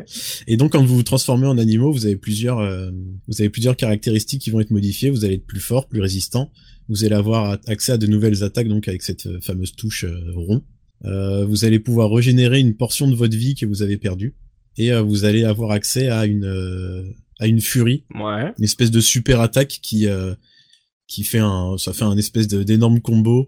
Tout le stage se transforme en, en espèce de lapin. de fil de fer D'accord. le, le décor se transforme en fil de fer pour vraiment accentuer euh, pour vraiment accentuer euh, ac- accentuer l'action Mhm. Vous allez faire votre espèce de, de super combo et ensuite vous retransformer en humain une fois que une fois que c'est terminé Ok. On est sur le un jeu 3D euh, de PlayStation par rapport à, à à des galeries visuelles comme un Tekken. Il s'en sort comment euh, ce Bloody Roar? Euh, alors pour au niveau de, de l'aspect ça ressemble pas mal à, à Soul Blade. Ok. Soul Blade ou Soul Calibur. Donc vous êtes sur une arène euh, alors généralement c'est une arène carrée je crois dans le, dans le premier épisode. Ensuite il y a plusieurs types d'arènes. Donc c'est un carré avec des murs. Et euh, derrière vous avez un fond un décor euh, un décor statique un peu comme on- ce qu'on a sur euh, bah, sur Soul Blade ou sur Tekken par exemple Ouais. et donc voilà vous vous battez dans, dans cette arène là en trois dimensions vous pouvez vous déplacer sur les côtés euh, en faisant des petits Mhm. pas chassés des trucs T'as comme pas ça de ring out, je, je me souviens, c'est alors il y a ça pas de ring out. Par contre, en fin de round, si vous éjectez votre adversaire très fort contre un mur, vous pouvez briser le mur et l'envoyer euh, l'envoyer voler euh, dans, dans, dans le vide. Ah, c'est cool ça. Donc ça c'est c'est assez euh, assez impressionnant. La double humiliation. Et euh, en termes de de- d'équilibre entre ton personnage humain et ton personnage, on va dire euh, en transe, euh, ça marche bien? Genre, euh, t'es obligé de passer en en plusieurs fois en, en, en bestiole? Ou comment ça se passe euh, justement cet équilibre entre le début du combat en humain et le le passage en bête. Euh, ça arrive d'avoir à se transformer plusieurs fois dans le dans le même combat, ouais. D'accord. Euh, parce que bah t'as utilisé ta furie ou alors tu t'es transformé euh, assez tôt. Mhm. Euh, assez tôt dans le combat, donc t'as pas encore beaucoup de barres de bestialité, donc tu vas te prendre quelques coups et ensuite tu vas te retransformer en humain, par exemple. Ah, il faut bien gérer ton timing là-dessus, d'accord. Ouais, voilà, tu peux te transformer en fait soit avec un petit peu de barre ou soit avec beaucoup de barre, avec la barre à fond par exemple. Et en fonction de, de- du niveau de barre que tu as eu au moment de te transformer, tu vas rester plus ou moins longtemps D'accord. euh, en forme animale. Ok, donc si je comprends bien, parce que c'est un jeu que je j'avais vraiment envie. Je crois que j'avais un poster de jeu dans ma chambre, mais j'ai jamais joué euh, parce que mais j'aimais beaucoup le concept quand je voyais ça dans les magazines. Ce que je comprends, c'est que quand t'es en animal, t'as ta barre de vie, on va dire animale, et qui ne- et quand tu te fais taper, ça va pas entacher euh, ta barre de vie euh, principale. Euh, si, ça va, ça va utiliser ta barre de vie principale. quand même? Euh, il me semble qu'il y a une exception, c'est pour euh, Bloody Roar 4, Ok. Euh, où ton personnage avait une barre de vie euh, bestiale et une barre de vie euh, humaine, il me semble. Mhm. Mais je dis peut-être des bêtises. Mais il me semble que ça fonctionnait un petit peu différemment pour. euh, D'accord. Donc tu peux pas passer en animal pour te préserver d'un chaos, quoi. Non, mais tu vas regagner un petit peu de vie quand même, donc ça Ok. peut, euh, Mhm. ça peut, ça peut faire la différence. Et c'est technique sur le long terme ou on est sur un jeu assez grand public à, à jouer entre potes Euh, bah, il y a un petit peu des deux, Ouais. parce qu'au niveau des combinaisons, euh, bah, on est sur du quart de cercle, hein, comme dans, comme dans la plupart des jeux de l'époque. Mhm. Et euh, les combos les plus simples, bah, c'est par exemple, tu fais point point pied, quart de cercle touche animal, Touche animal. et euh, du coup ça va faire, euh, ouais, enfin quart de cercle, le bouton de, l'animal, Oui. quoi, rond. Et bah tu vas pouvoir faire un petit combo, un petit combo comme ça. Après il y a des trucs un petit peu plus tricky, mais globalement rien qu'avec ça tu peux, euh, tu peux t'amuser. JP, euh, quand Goebbels a annoncé le jeu qu'il avait envie de, de présenter, t'as fait Ah, ça veut dire que quoi, tu y as joué, c'est un jeu que tu connais? C'est un jeu que je connais. C'est pas un jeu que j'ai beaucoup beaucoup joué, donc euh, je, je pourrais pas vraiment donner mon avis sur le gameplay, mais c'est juste que je trouve que euh, c'est le genre de jeu que t'achètes à la jaquette euh, Bloody Roar, la jaquette européenne est tellement est, est tellement classe. Ah, La pose cool, du personnage dessus avec son point en avant, c'est- elle est tellement extraordinaire. Et puis euh, quand tu sais, même sans y avoir joué, quand tu sais que c'est un jeu où les combattants euh, se transforment en bêtes ça, ça vend du rêve. Après, quand tu sais que ça se Mm, transforme en taupe et en lapin, c'est. Parce que toi, tu t'attends vraiment à un truc où les mecs se transforment en espèce de loup-garou, tu vois, des trucs ultra stylés. Et bon, c'est envie pas- de voir le dessin, t'as envie de voir le dessin animé en fait quand t'entends le concept. Ouais, c'est c'est c'est exactement ça. T'as envie de voir T'as le envie dessin qu'il y ait un animé, dessin animé. Mais quand tu mets le. Bah, le loup euh, ressemble à un loup-garou. Ouais, le, Oui, ouais, voilà. le problème c'est que. Bon, après, il y a le pingouin. que- Ouais, et puis le jeu à son âge aussi, malheureusement, le 1 en tout cas, c'est que les polygones sont quand même très gros. Mais après, c'est c'est de son époque. Hein. Tous les jeux de combat en 3D à l'époque, il y avait des gros polygones comme ça, avec des, des, des avant-bras rectangulaires. Peut-être mieux, dans l'absolu, euh, aller sur les opus euh, suivants. Euh, si, si on est un peu réfractaire sur euh, ce, ce genre de choses, justement les gros polygones, sinon, euh, sinon il y a pas de souci, ça reste, euh, ça reste vraiment chouette à jouer. Pas incroyable, Ouais, je trouve que c'est un jeu qui a beaucoup de gueule, ouais. Ouais, ça, ça, ça, c'est clair, il a, il a vraiment de la gueule le jeu. Tosmo, ce jeu Bloody Roar, t'y t'y as joué, tu pratiques, c'est un peu ta cam ou c'est une période à laquelle tu tu prêtes pas trop attention Ah, c'est vraiment un super jeu pour moi. Moi, j'ai vraiment adoré sur PlayStation. Ouais. Euh, premier premier épisode et deuxième épisode, euh, ça m'a vraiment éclaté. Et c'est vrai qu'il a mal vieilli, mais euh, mais à l'époque, ça ça faisait le taf hein, au niveau graphique. Ça faisait le taf. Ça changeait un petit peu de tout ce qui était euh, un peu conventionnel au niveau baston, comme les Tekken, etc. Là, on était vraiment euh, sur un système euh, un peu plus rigolo, Mhm. on va dire, avec les justement les, les transformations et les coups spéciaux et tout ça, machin. Euh, non, j'ai vraiment adoré ce Ouais, c'est jeu. vrai que c'est un, un bon concept. Gerfo, euh, t'y as, tu as pratiqué ce jeu? Tu le connais? Pas du tout. Le, le nom me dit quelque chose vaguement parce que j'ai dû lire un test à l'époque, euh, vite fait dans un console plus. Mais euh, bon, déjà jeu de baston en 3D, moi c'est pas trop mon truc. C'est toujours un peu délicat à lire et bah, C'est vrai que quand tu, euh, quand tu nous as demandé qui était Voldo, je me suis dit qu'effectivement le jeu de combat 3D c'est pas forcément ton non truc. mais après c'est des jeux enfin, Soul Calibur tu vois c'est un jeu console aussi donc euh, ça, ça se peut se Mm. comprendre que je le Oui, connaisse pas mais moi déjà de base sur de la- du jeu de baston 3D je j'accroche pas du Mhm. tout Euh, c'est parce que je trouve ça vraiment très dur à manier Mhm. et puis bon le concept a vraiment l'air cool mais tu vois euh, à, à- à décrire le jeu comme ça tu vois je pourrais confondre ça très facilement avec un jeu qui s'appelle Nightmare Creatures tu vois c'est dans ma tête ça ressemble ça ressemble tu vois ça, ça pourrait être le même type de jeu de ce début des jeux 3D console de salon qui n'a rien à voir qui n'est pas un jeu de baston pour Bah, excellent jeu aussi. mais qui voilà tu vois où on est dans ces thématiques euh, PS1 où on commence à Mhm. être un peu euh, un peu vampire loup-garou sang un peu jeu mature euh, post euh, post années 90 quoi. Il y, a- il y a eu des jeux matures avant bien évidemment mais mais c'est voilà ce là comme ça ça me ça me dit rien. Le, le concept a l'air cool hein, évidemment mais comme c'est un jeu de baston en 3D je je vais pas essayer. Ça ça va me ça va m'énerver plus qu'autre chose Euh, un jour, je vous parlerai de la seule fois où j'ai joué à Tekken et euh, vous rigolerez beaucoup. Un jour, je vous parlerai de la fois où j'ai joué à Tekken. Euh, et toi, Oli, euh, est-ce que c'est t'as, une période de jeu de combat que tu aimes? Qu'est-ce que tu as joué à ce Bloody Roar? Euh, ah oui, j'y, enfin, j'y ai joué, oui et non. En fait, j'avais pas le jeu à l'époque, mais j'avais une, une, un disque de démo que j'avais chopé dans un magazine euh, PlayStation. Ouais. Et il y avait la démo de Bloody Roar dedans où tu pouvais jouer le, le loup-garou et puis le lapinou là. Et euh, je m'étais bien amusé sur la démo, j'avais beaucoup beaucoup joué. Mhm. Euh, j'avais pas d'argent pour m'acheter le jeu à l'époque et puis de toute façon il y avait pas de magasin là où j'habitais donc voilà.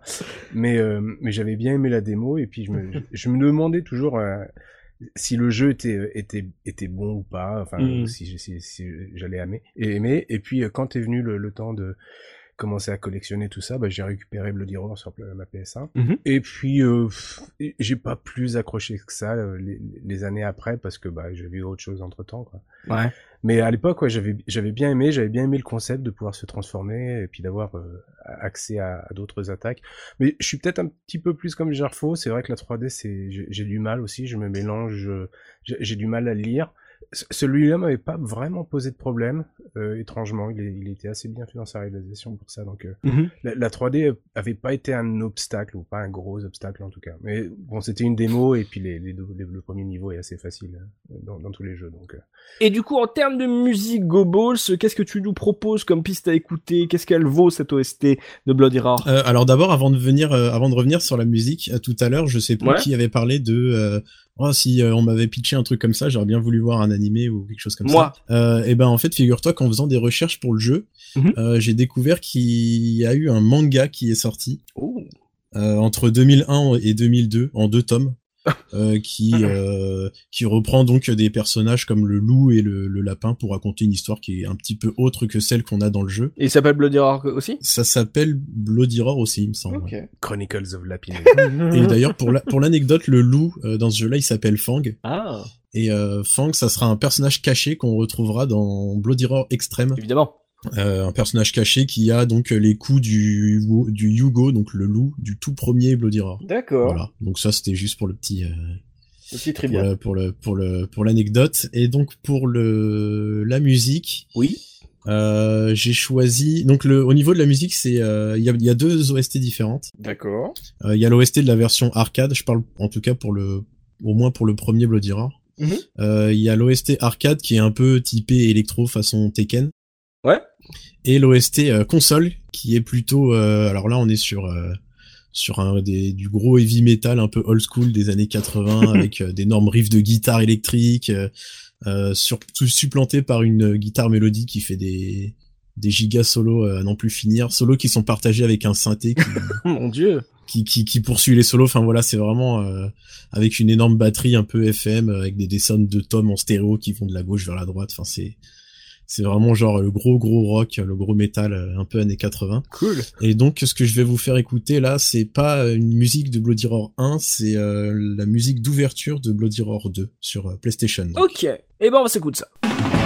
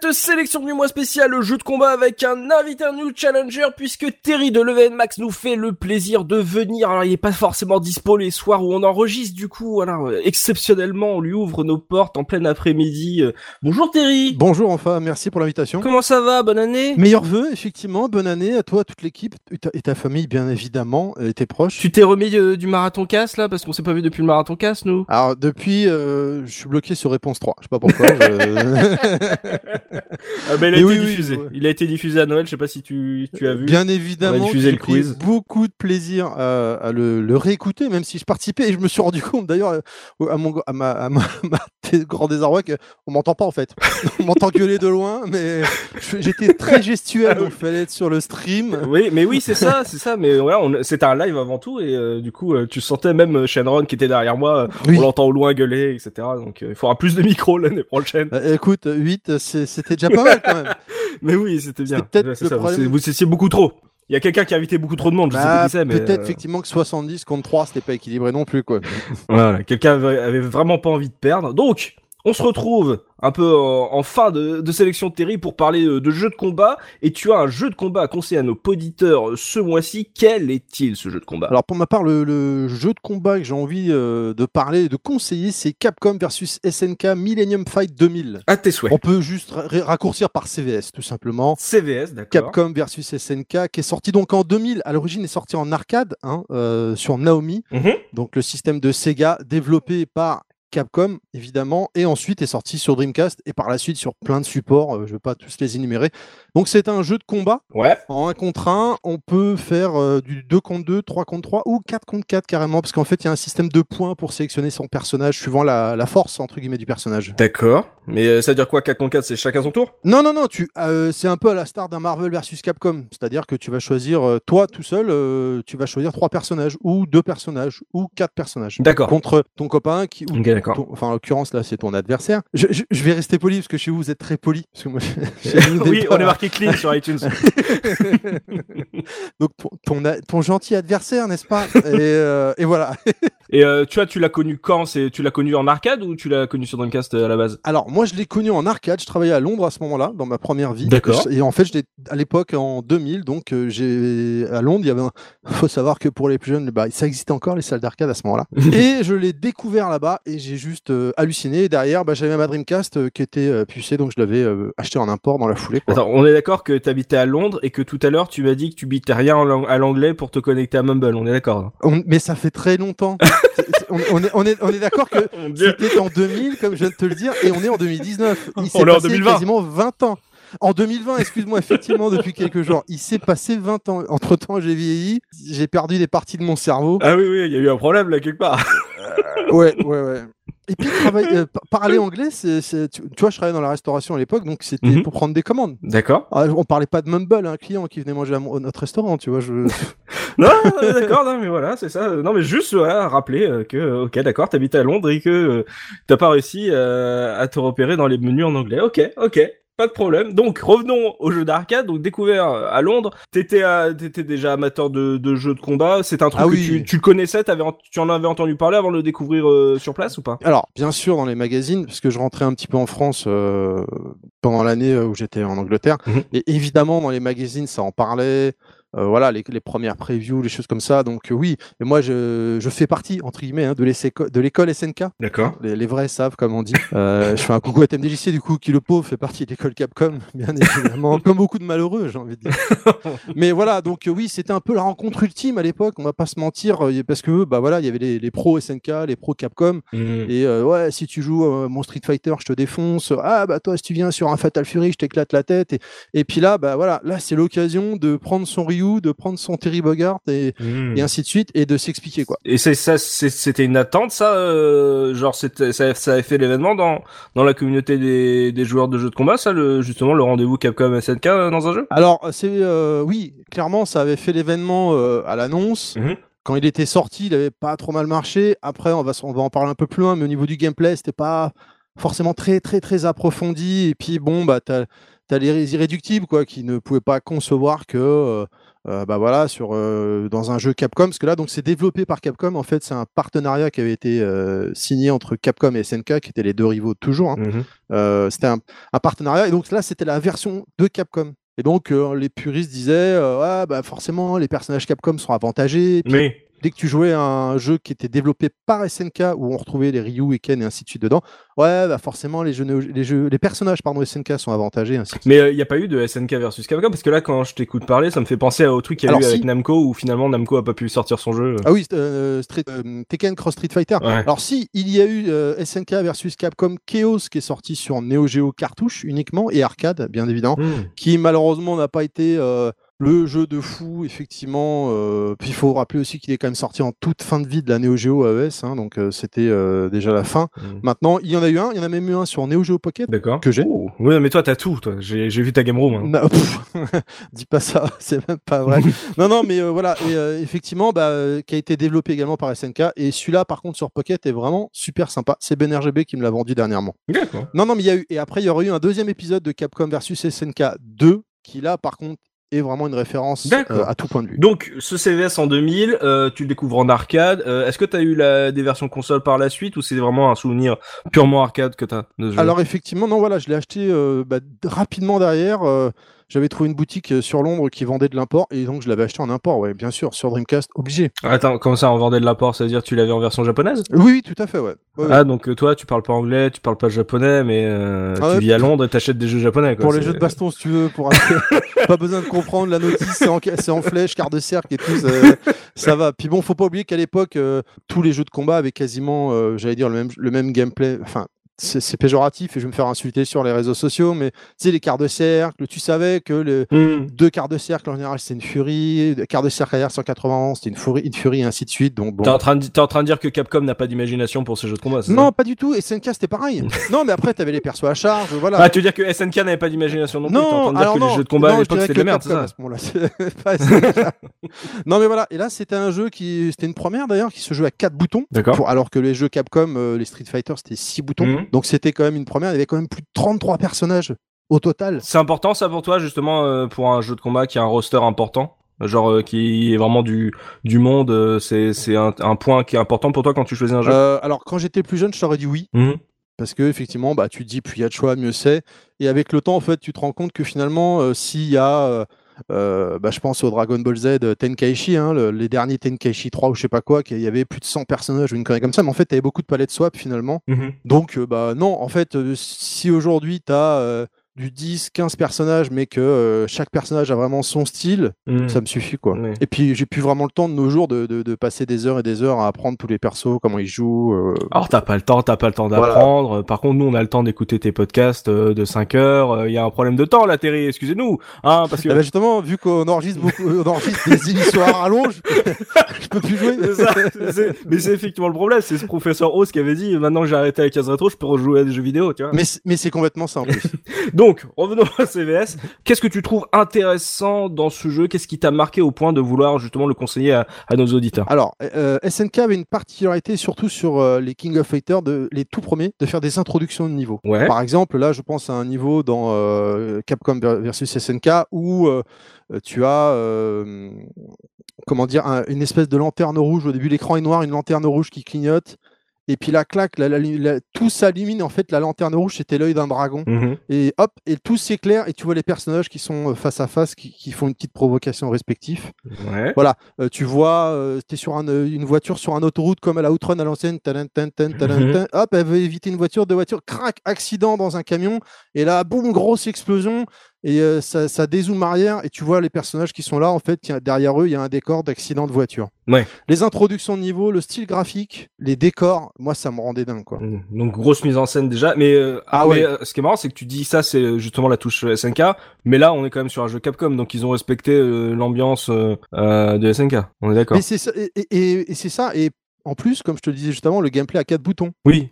Alors que normalement, c'est six boutons. Et euh, alors, moi qui n'y connais rien, euh, le fait que ça soit quatre boutons, ça rend le truc plus simple ou plus technique? Je sais pas, c'est quoi la différence? Non, c'est un style différent. Hein, c'est donc non, non, non, pas forcément quoi.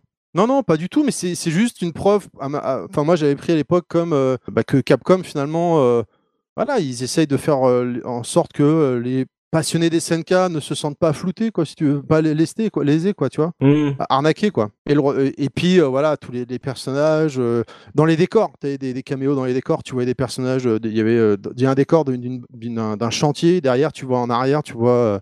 Le personnage, comment il s'appelle dans Rival School, là, le- l'espèce de punk avec le pantalon violet? Tu me demandes à moi? Il a un couteau. je sais pas, c'est un vieux jeu. Je- je- on est à la case rétro, non? Pas Euh, Oui, mais on est sur les jeux de combat, donc euh, là tu m'as perdu depuis 20 minutes. hein. D'accord, d'accord. non, et puis bon, voilà, l'idée à l'époque, comme je disais tout à l'heure, de euh, qu'est-ce que tu me demandes ce qui me plaisait dans le jeu, l'i- l'idée de pouvoir prendre Ryu et Terry en même temps, de faire équipe, de se bastonner contre d'autres joueurs de Capcom et ainsi de suite, c'était dingue, quoi. Donc tu peux switcher, enfin tu peux associer des des personnages de Capcom avec des personnages SNK. Euh, le justement ceci, moi alors moi j'aime bien visuellement en tant que spectateur, j'aime bien juste quand tu peux switcher euh, de perso au, fil de euh, de la partie. Je sais plus, je crois que c'est sur Rage of the Dragons que Jafo évoquait ça.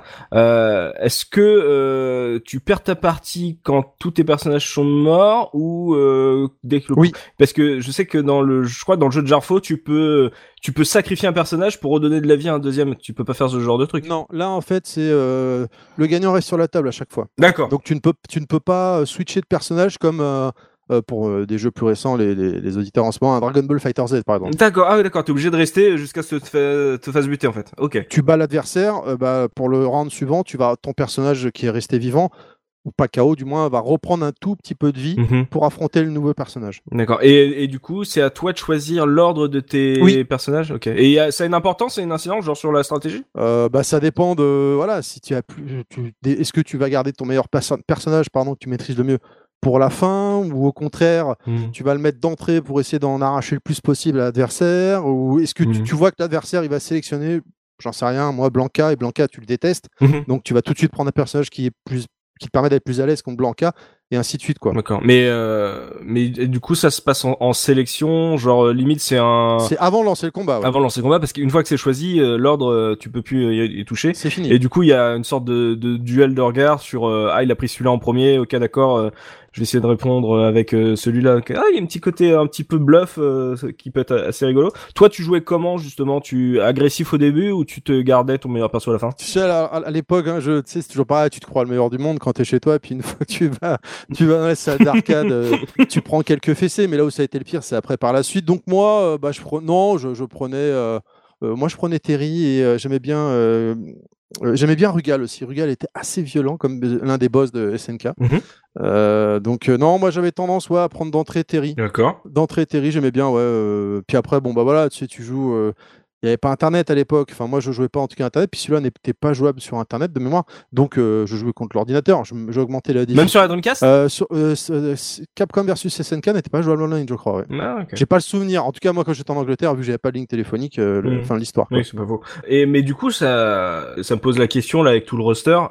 moi qui n'y connais vraiment rien, le fait d'avoir de pouvoir jouer jusqu'à 4 membre d'une équipe, euh, ça t'oblige quand même à être euh, à ne pas avoir que un, gros main et, ne jamais toucher aux autres personnages. C'est un peu une belle carotte pour te dire bah essaye d'apprendre à jouer avec euh, les autres parce que sinon tu vas avoir ton personnage principal et avec les autres tu vas faire de la merde, non? Ah bah oui, t'es obligé de taffer les autres quand même. Mmh. Bien sûr, bien sûr. C'est bien ça. Mais après tu vas en taffer quelques-uns quoi. Je veux dire tu vas tu vas en bosser deux trois et puis tu vas tu vas t'entraîner avec ça mais tu vas pas tous les faire c'est pas possible de toute façon mais au moins ouais le, le, ce, le côté euh, euh, 4v4, ça te dit peut-être, ah, je vais essayer au moins d'en connaître quatre- de- de- d'en connaître 3 ou 4, quoi. 4v4, c'est parce que tu prends des personnages entre guillemets qui étaient jaugés faibles. Parce qu'en fait, donc je le rappelle, à, la- à caractère select, Mhm. tu avais par exemple les boss coûtaient 3 points. Ah, d'accord, ok, d'accord, j'avais pas capté ça, ok. Donc euh, le, tu prends Rugal, c'est 3 points. Donc derrière, tu, tu peux pas prendre un Terry avec. Hmm. Il coûte, il coûte 2 points, il est trop cher. Et vu que tu as maximum 4 points. D'accord, j'avais pas capté ça. Donc euh, tu vas si tu prends Rugal, tu vas prendre un,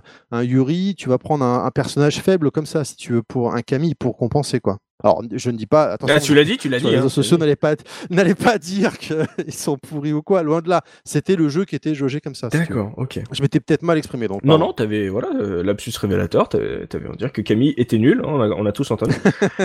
euh, Aujourd'hui, euh, par rapport à tous les jeux qui sont sortis, par rapport à ce que tu vois, justement, quand on sort un, un vieux jeu de combat en retro gaming, est-ce que celui-là, il a toujours sa place, euh, même bientôt 20 ans, enfin, même 20 ans après, est-ce que c'est un, il est toujours intéressant à jouer ou, ou Capcom a fait euh, pareil et mieux euh, depuis? Évidemment. C'est quoi, par exemple, pour toi, le, les, les dignes successeurs de, bah, de CVS? Bah CVS2. Mm. A- Après c'est euh, Cap- après euh, Capcom versus SNK Millennium Fight, on a eu le- la version pro qui avait rajouté deux personnages supplémentaires avec Joey Gashi et Dan. Mhm. Euh, bah oui, Capcom, hein, on se rappelle quand même. Voilà.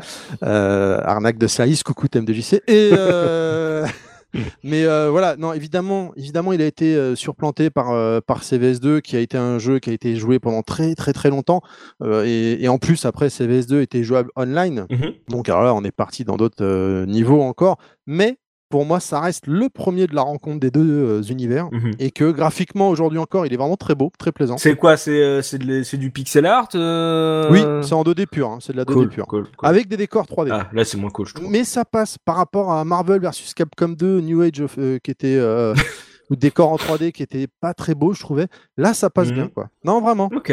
vraiment. Je, moi, j'avais vraiment adoré ce jeu et c'est la rencontre. Pourquoi il faudrait, il faut, il faudrait le tester? Juste parce que c'est la rencontre. Il faut pas oublier qu'à l'époque, SNK était beaucoup, même si SNK est en train de revenir en force. Hmm. On se fout de ma gueule dans notre émission quand je dis ça à chaque fois. Ret- hashtag retour en SNK en force. Retour en force, mais à l'époque, C'est l'année SNK. Voilà, c'est ça. Mais euh, faut pas oublier que dans les années 97, enfin entre 95 et 2000, c'était vraiment la, la rivalité entre les deux écoles, quoi. Je veux dire, ça, ça se rendait pour coup, Mhm. coup pour coup, quoi. C'était assez impressionnant, quoi. Et, euh, pour, pour chaque fan de chaque euh, éditeur, il y avait de quoi se, se faire plaisir, quoi. Et là, c'était la rencontre des deux.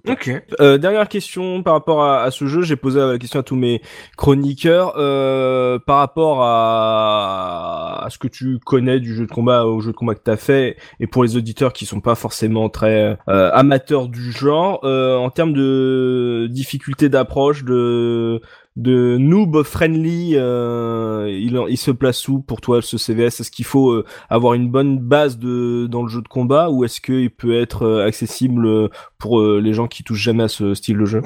Et bah, il, il est accessible sans être accessible. Il n'y a pas d'auto-combo comme on peut voir aujourd'hui de nos jeux où tu martèles un bouton et clac, le personnage fait un enchaînement pour toi. Non, ça, à cette époque-là, ça n'existait pas. Mais voilà, c'est du, du truc euh, entre guillemets classique, saut, gros point, euh, euh, on se baisse, euh, light, light kick et après euh, point et quart avant point au dragon punch. Enfin voilà, Mhm. ça reste facile d'accès dans le sens où c'est pas aussi technique qu'un Guilty Gear ou des jeux comme ça quoi. C'est, c'est, c'est- ça reste quand même calqué sur du Street Fighter. Ouais, donc il y a une- il y, a une base un peu grand public quoi. Oui, quand même, oui. Bah, ça reste Mm. euh, saut, je te dis, saut, gros point ou gros pied, hop, on, on, on Mm. atterrit, euh, light kick, machin, des petits enchaînements comme ça, quoi.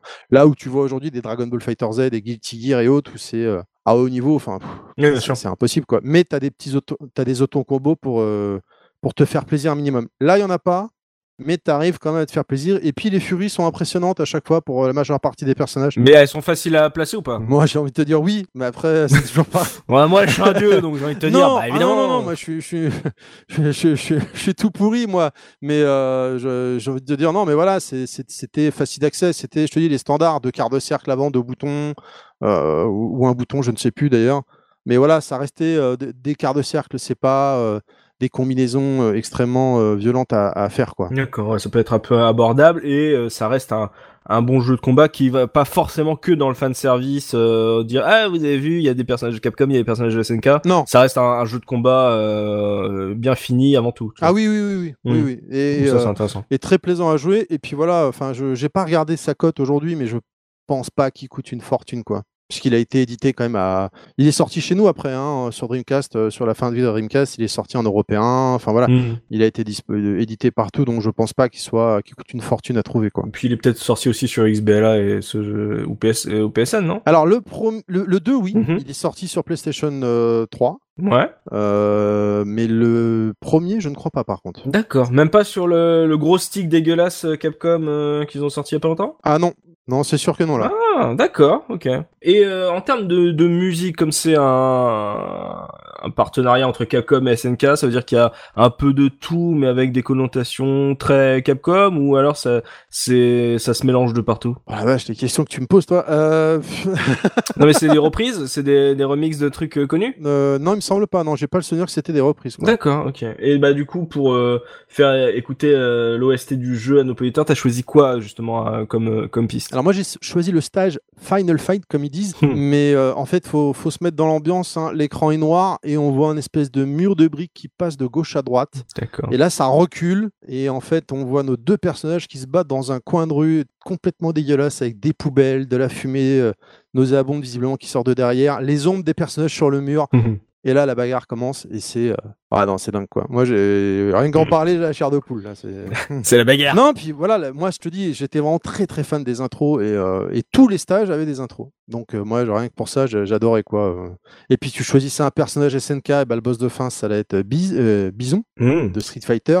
Et tu choisissais un personnage de Street Fighter, et bah, le boss de fin, ça allait être Guiz Howard ou Rugal. Mmh, D'accord. Non, vraiment, c'était génial. Ok, bah on va s'écouter cette intro que tu nous as choisie. Merci à toi, Terry, d'être venu là, nous faire un petit coucou pour euh, cette sélection. Merci beaucoup pour l'invitation. Voilà, encore une fois, bonne année à toi et à toute l'équipe de Level Max. Meilleurs vœux également. Continuez à faire du bon, du bon boulot. Merci. Et on se retrouvera euh, évidemment, j'imagine, pour une deuxième édition du Marathon Cast. Bien évidemment, bien évidemment. Si on ne se voit pas d'ici là, et n'oublie pas la réponse 3.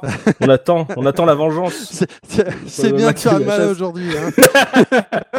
c'est bien de faire le malin aujourd'hui. J'ai pas le souvenir que tu l'as ramené pendant le, le quiz quand même. Ouais, Je sais pas si c'était voulu de ta part les, les réponses 3 tout le temps. Hein, c'est- Si, mais si. Mais en fait, oui et non, c'est qu'en fait, il y a, il y a que trois réponses parce que la quatrième c'est toujours une connerie et souvent, en fait, ça, ça, ça peut, je, je mets moins souvent la première parce que c'est la première, la première proposition que les gens entendent et du coup, euh, souvent, ça, ça peut arriver que ça soit que la 3 euh, parce que au bout d'un moment, tu te dis oui, mais du coup, bah tiens, je vais refaire la 3 parce que en gros, c'est des échanges en fait. C'est des échanges de où est la bonne réponse euh, dans le dans le lot des trois. Donc du coup, euh, des fois, c'est souvent la 3. Non, non, mais t'inquiète, je vais mettre. euh, Mais, je euh, vais mettre mais Monsieur je changerai maintenant, je vais mettre euh, maintenant qu'il a sur le grillé. coup pour, pour qu'il nous ponde un quiz pour vous. Euh, non, j'ai vu Rainman, là, il a, il a grillé un peu mon pattern pendant plein, en plein direct. j'ai fait ah merde, il a grillé la matrice. Euh, merci à toi d'être venu parler de Capcom versus SNK Millennium 2000 euh, Power Plus euh, HD. Millennium, Ouais, Millennium voilà, Fight 2000. C'est ouais. ça. Merci d'être venu parler de CVS. Voilà. Donc on s'écoute l'intro que nous a choisi euh, Terry et on se retrouve tout de suite après.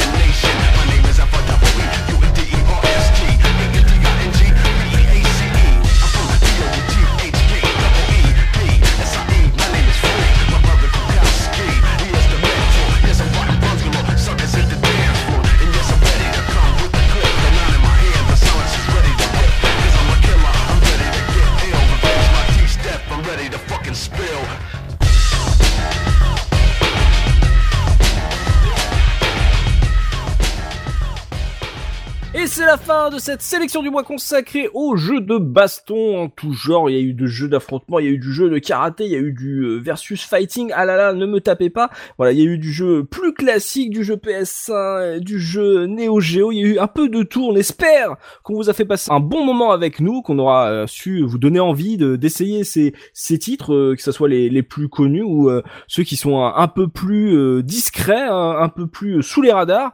Voilà, c'est c'est l'essentiel avec nous. hein, c'est vraiment de vous donner envie euh, de jouer à ces jeux. N'hésitez pas d'ailleurs à nous laisser votre propre sélection dans les commentaires euh, du billet sur la case rétro.fr. Voilà, si vous deviez nous proposer cinq jeux de combat à essayer, voilà, n'hésitez pas à tenter l'exercice de nous proposer ces cinq jeux. Vous pouvez également nous proposer un futur thème à aborder en nous laissant une note sur notre page iTunes afin de soutenir le podcast. Voilà, si vous avez envie, si vous avez un thème en tête, n'hésitez pas à nous le suggérer. N'hésitez pas à vous abonner à notre chaîne iTunes ou à notre chaîne Spotify pour ne pas rater les prochaines émissions. Et si vous avez apprécié ce podcast, pensez à nous laisser un petit mot, ça fait toujours plaisir. Et j'en profite d'ailleurs pour vous partager le commentaire de Monsieur Plume euh, qui nous dit un bonheur de vous écouter parler de tous ces jeux de manière poussée. Toute l'équipe est sympa et complémentaire dans les profils. N'arrêtez jamais. On n'a pas l'intention pour l'instant d'arrêter, mais voilà. Merci beaucoup Monsieur Plume pour ton message. On se donne rendez-vous le mois prochain. Nouveau thème, nouvelle sélection. C'était la case rétro. À la prochaine. Salut, salut. Salut Ciao, ciao. Salut, Ciao.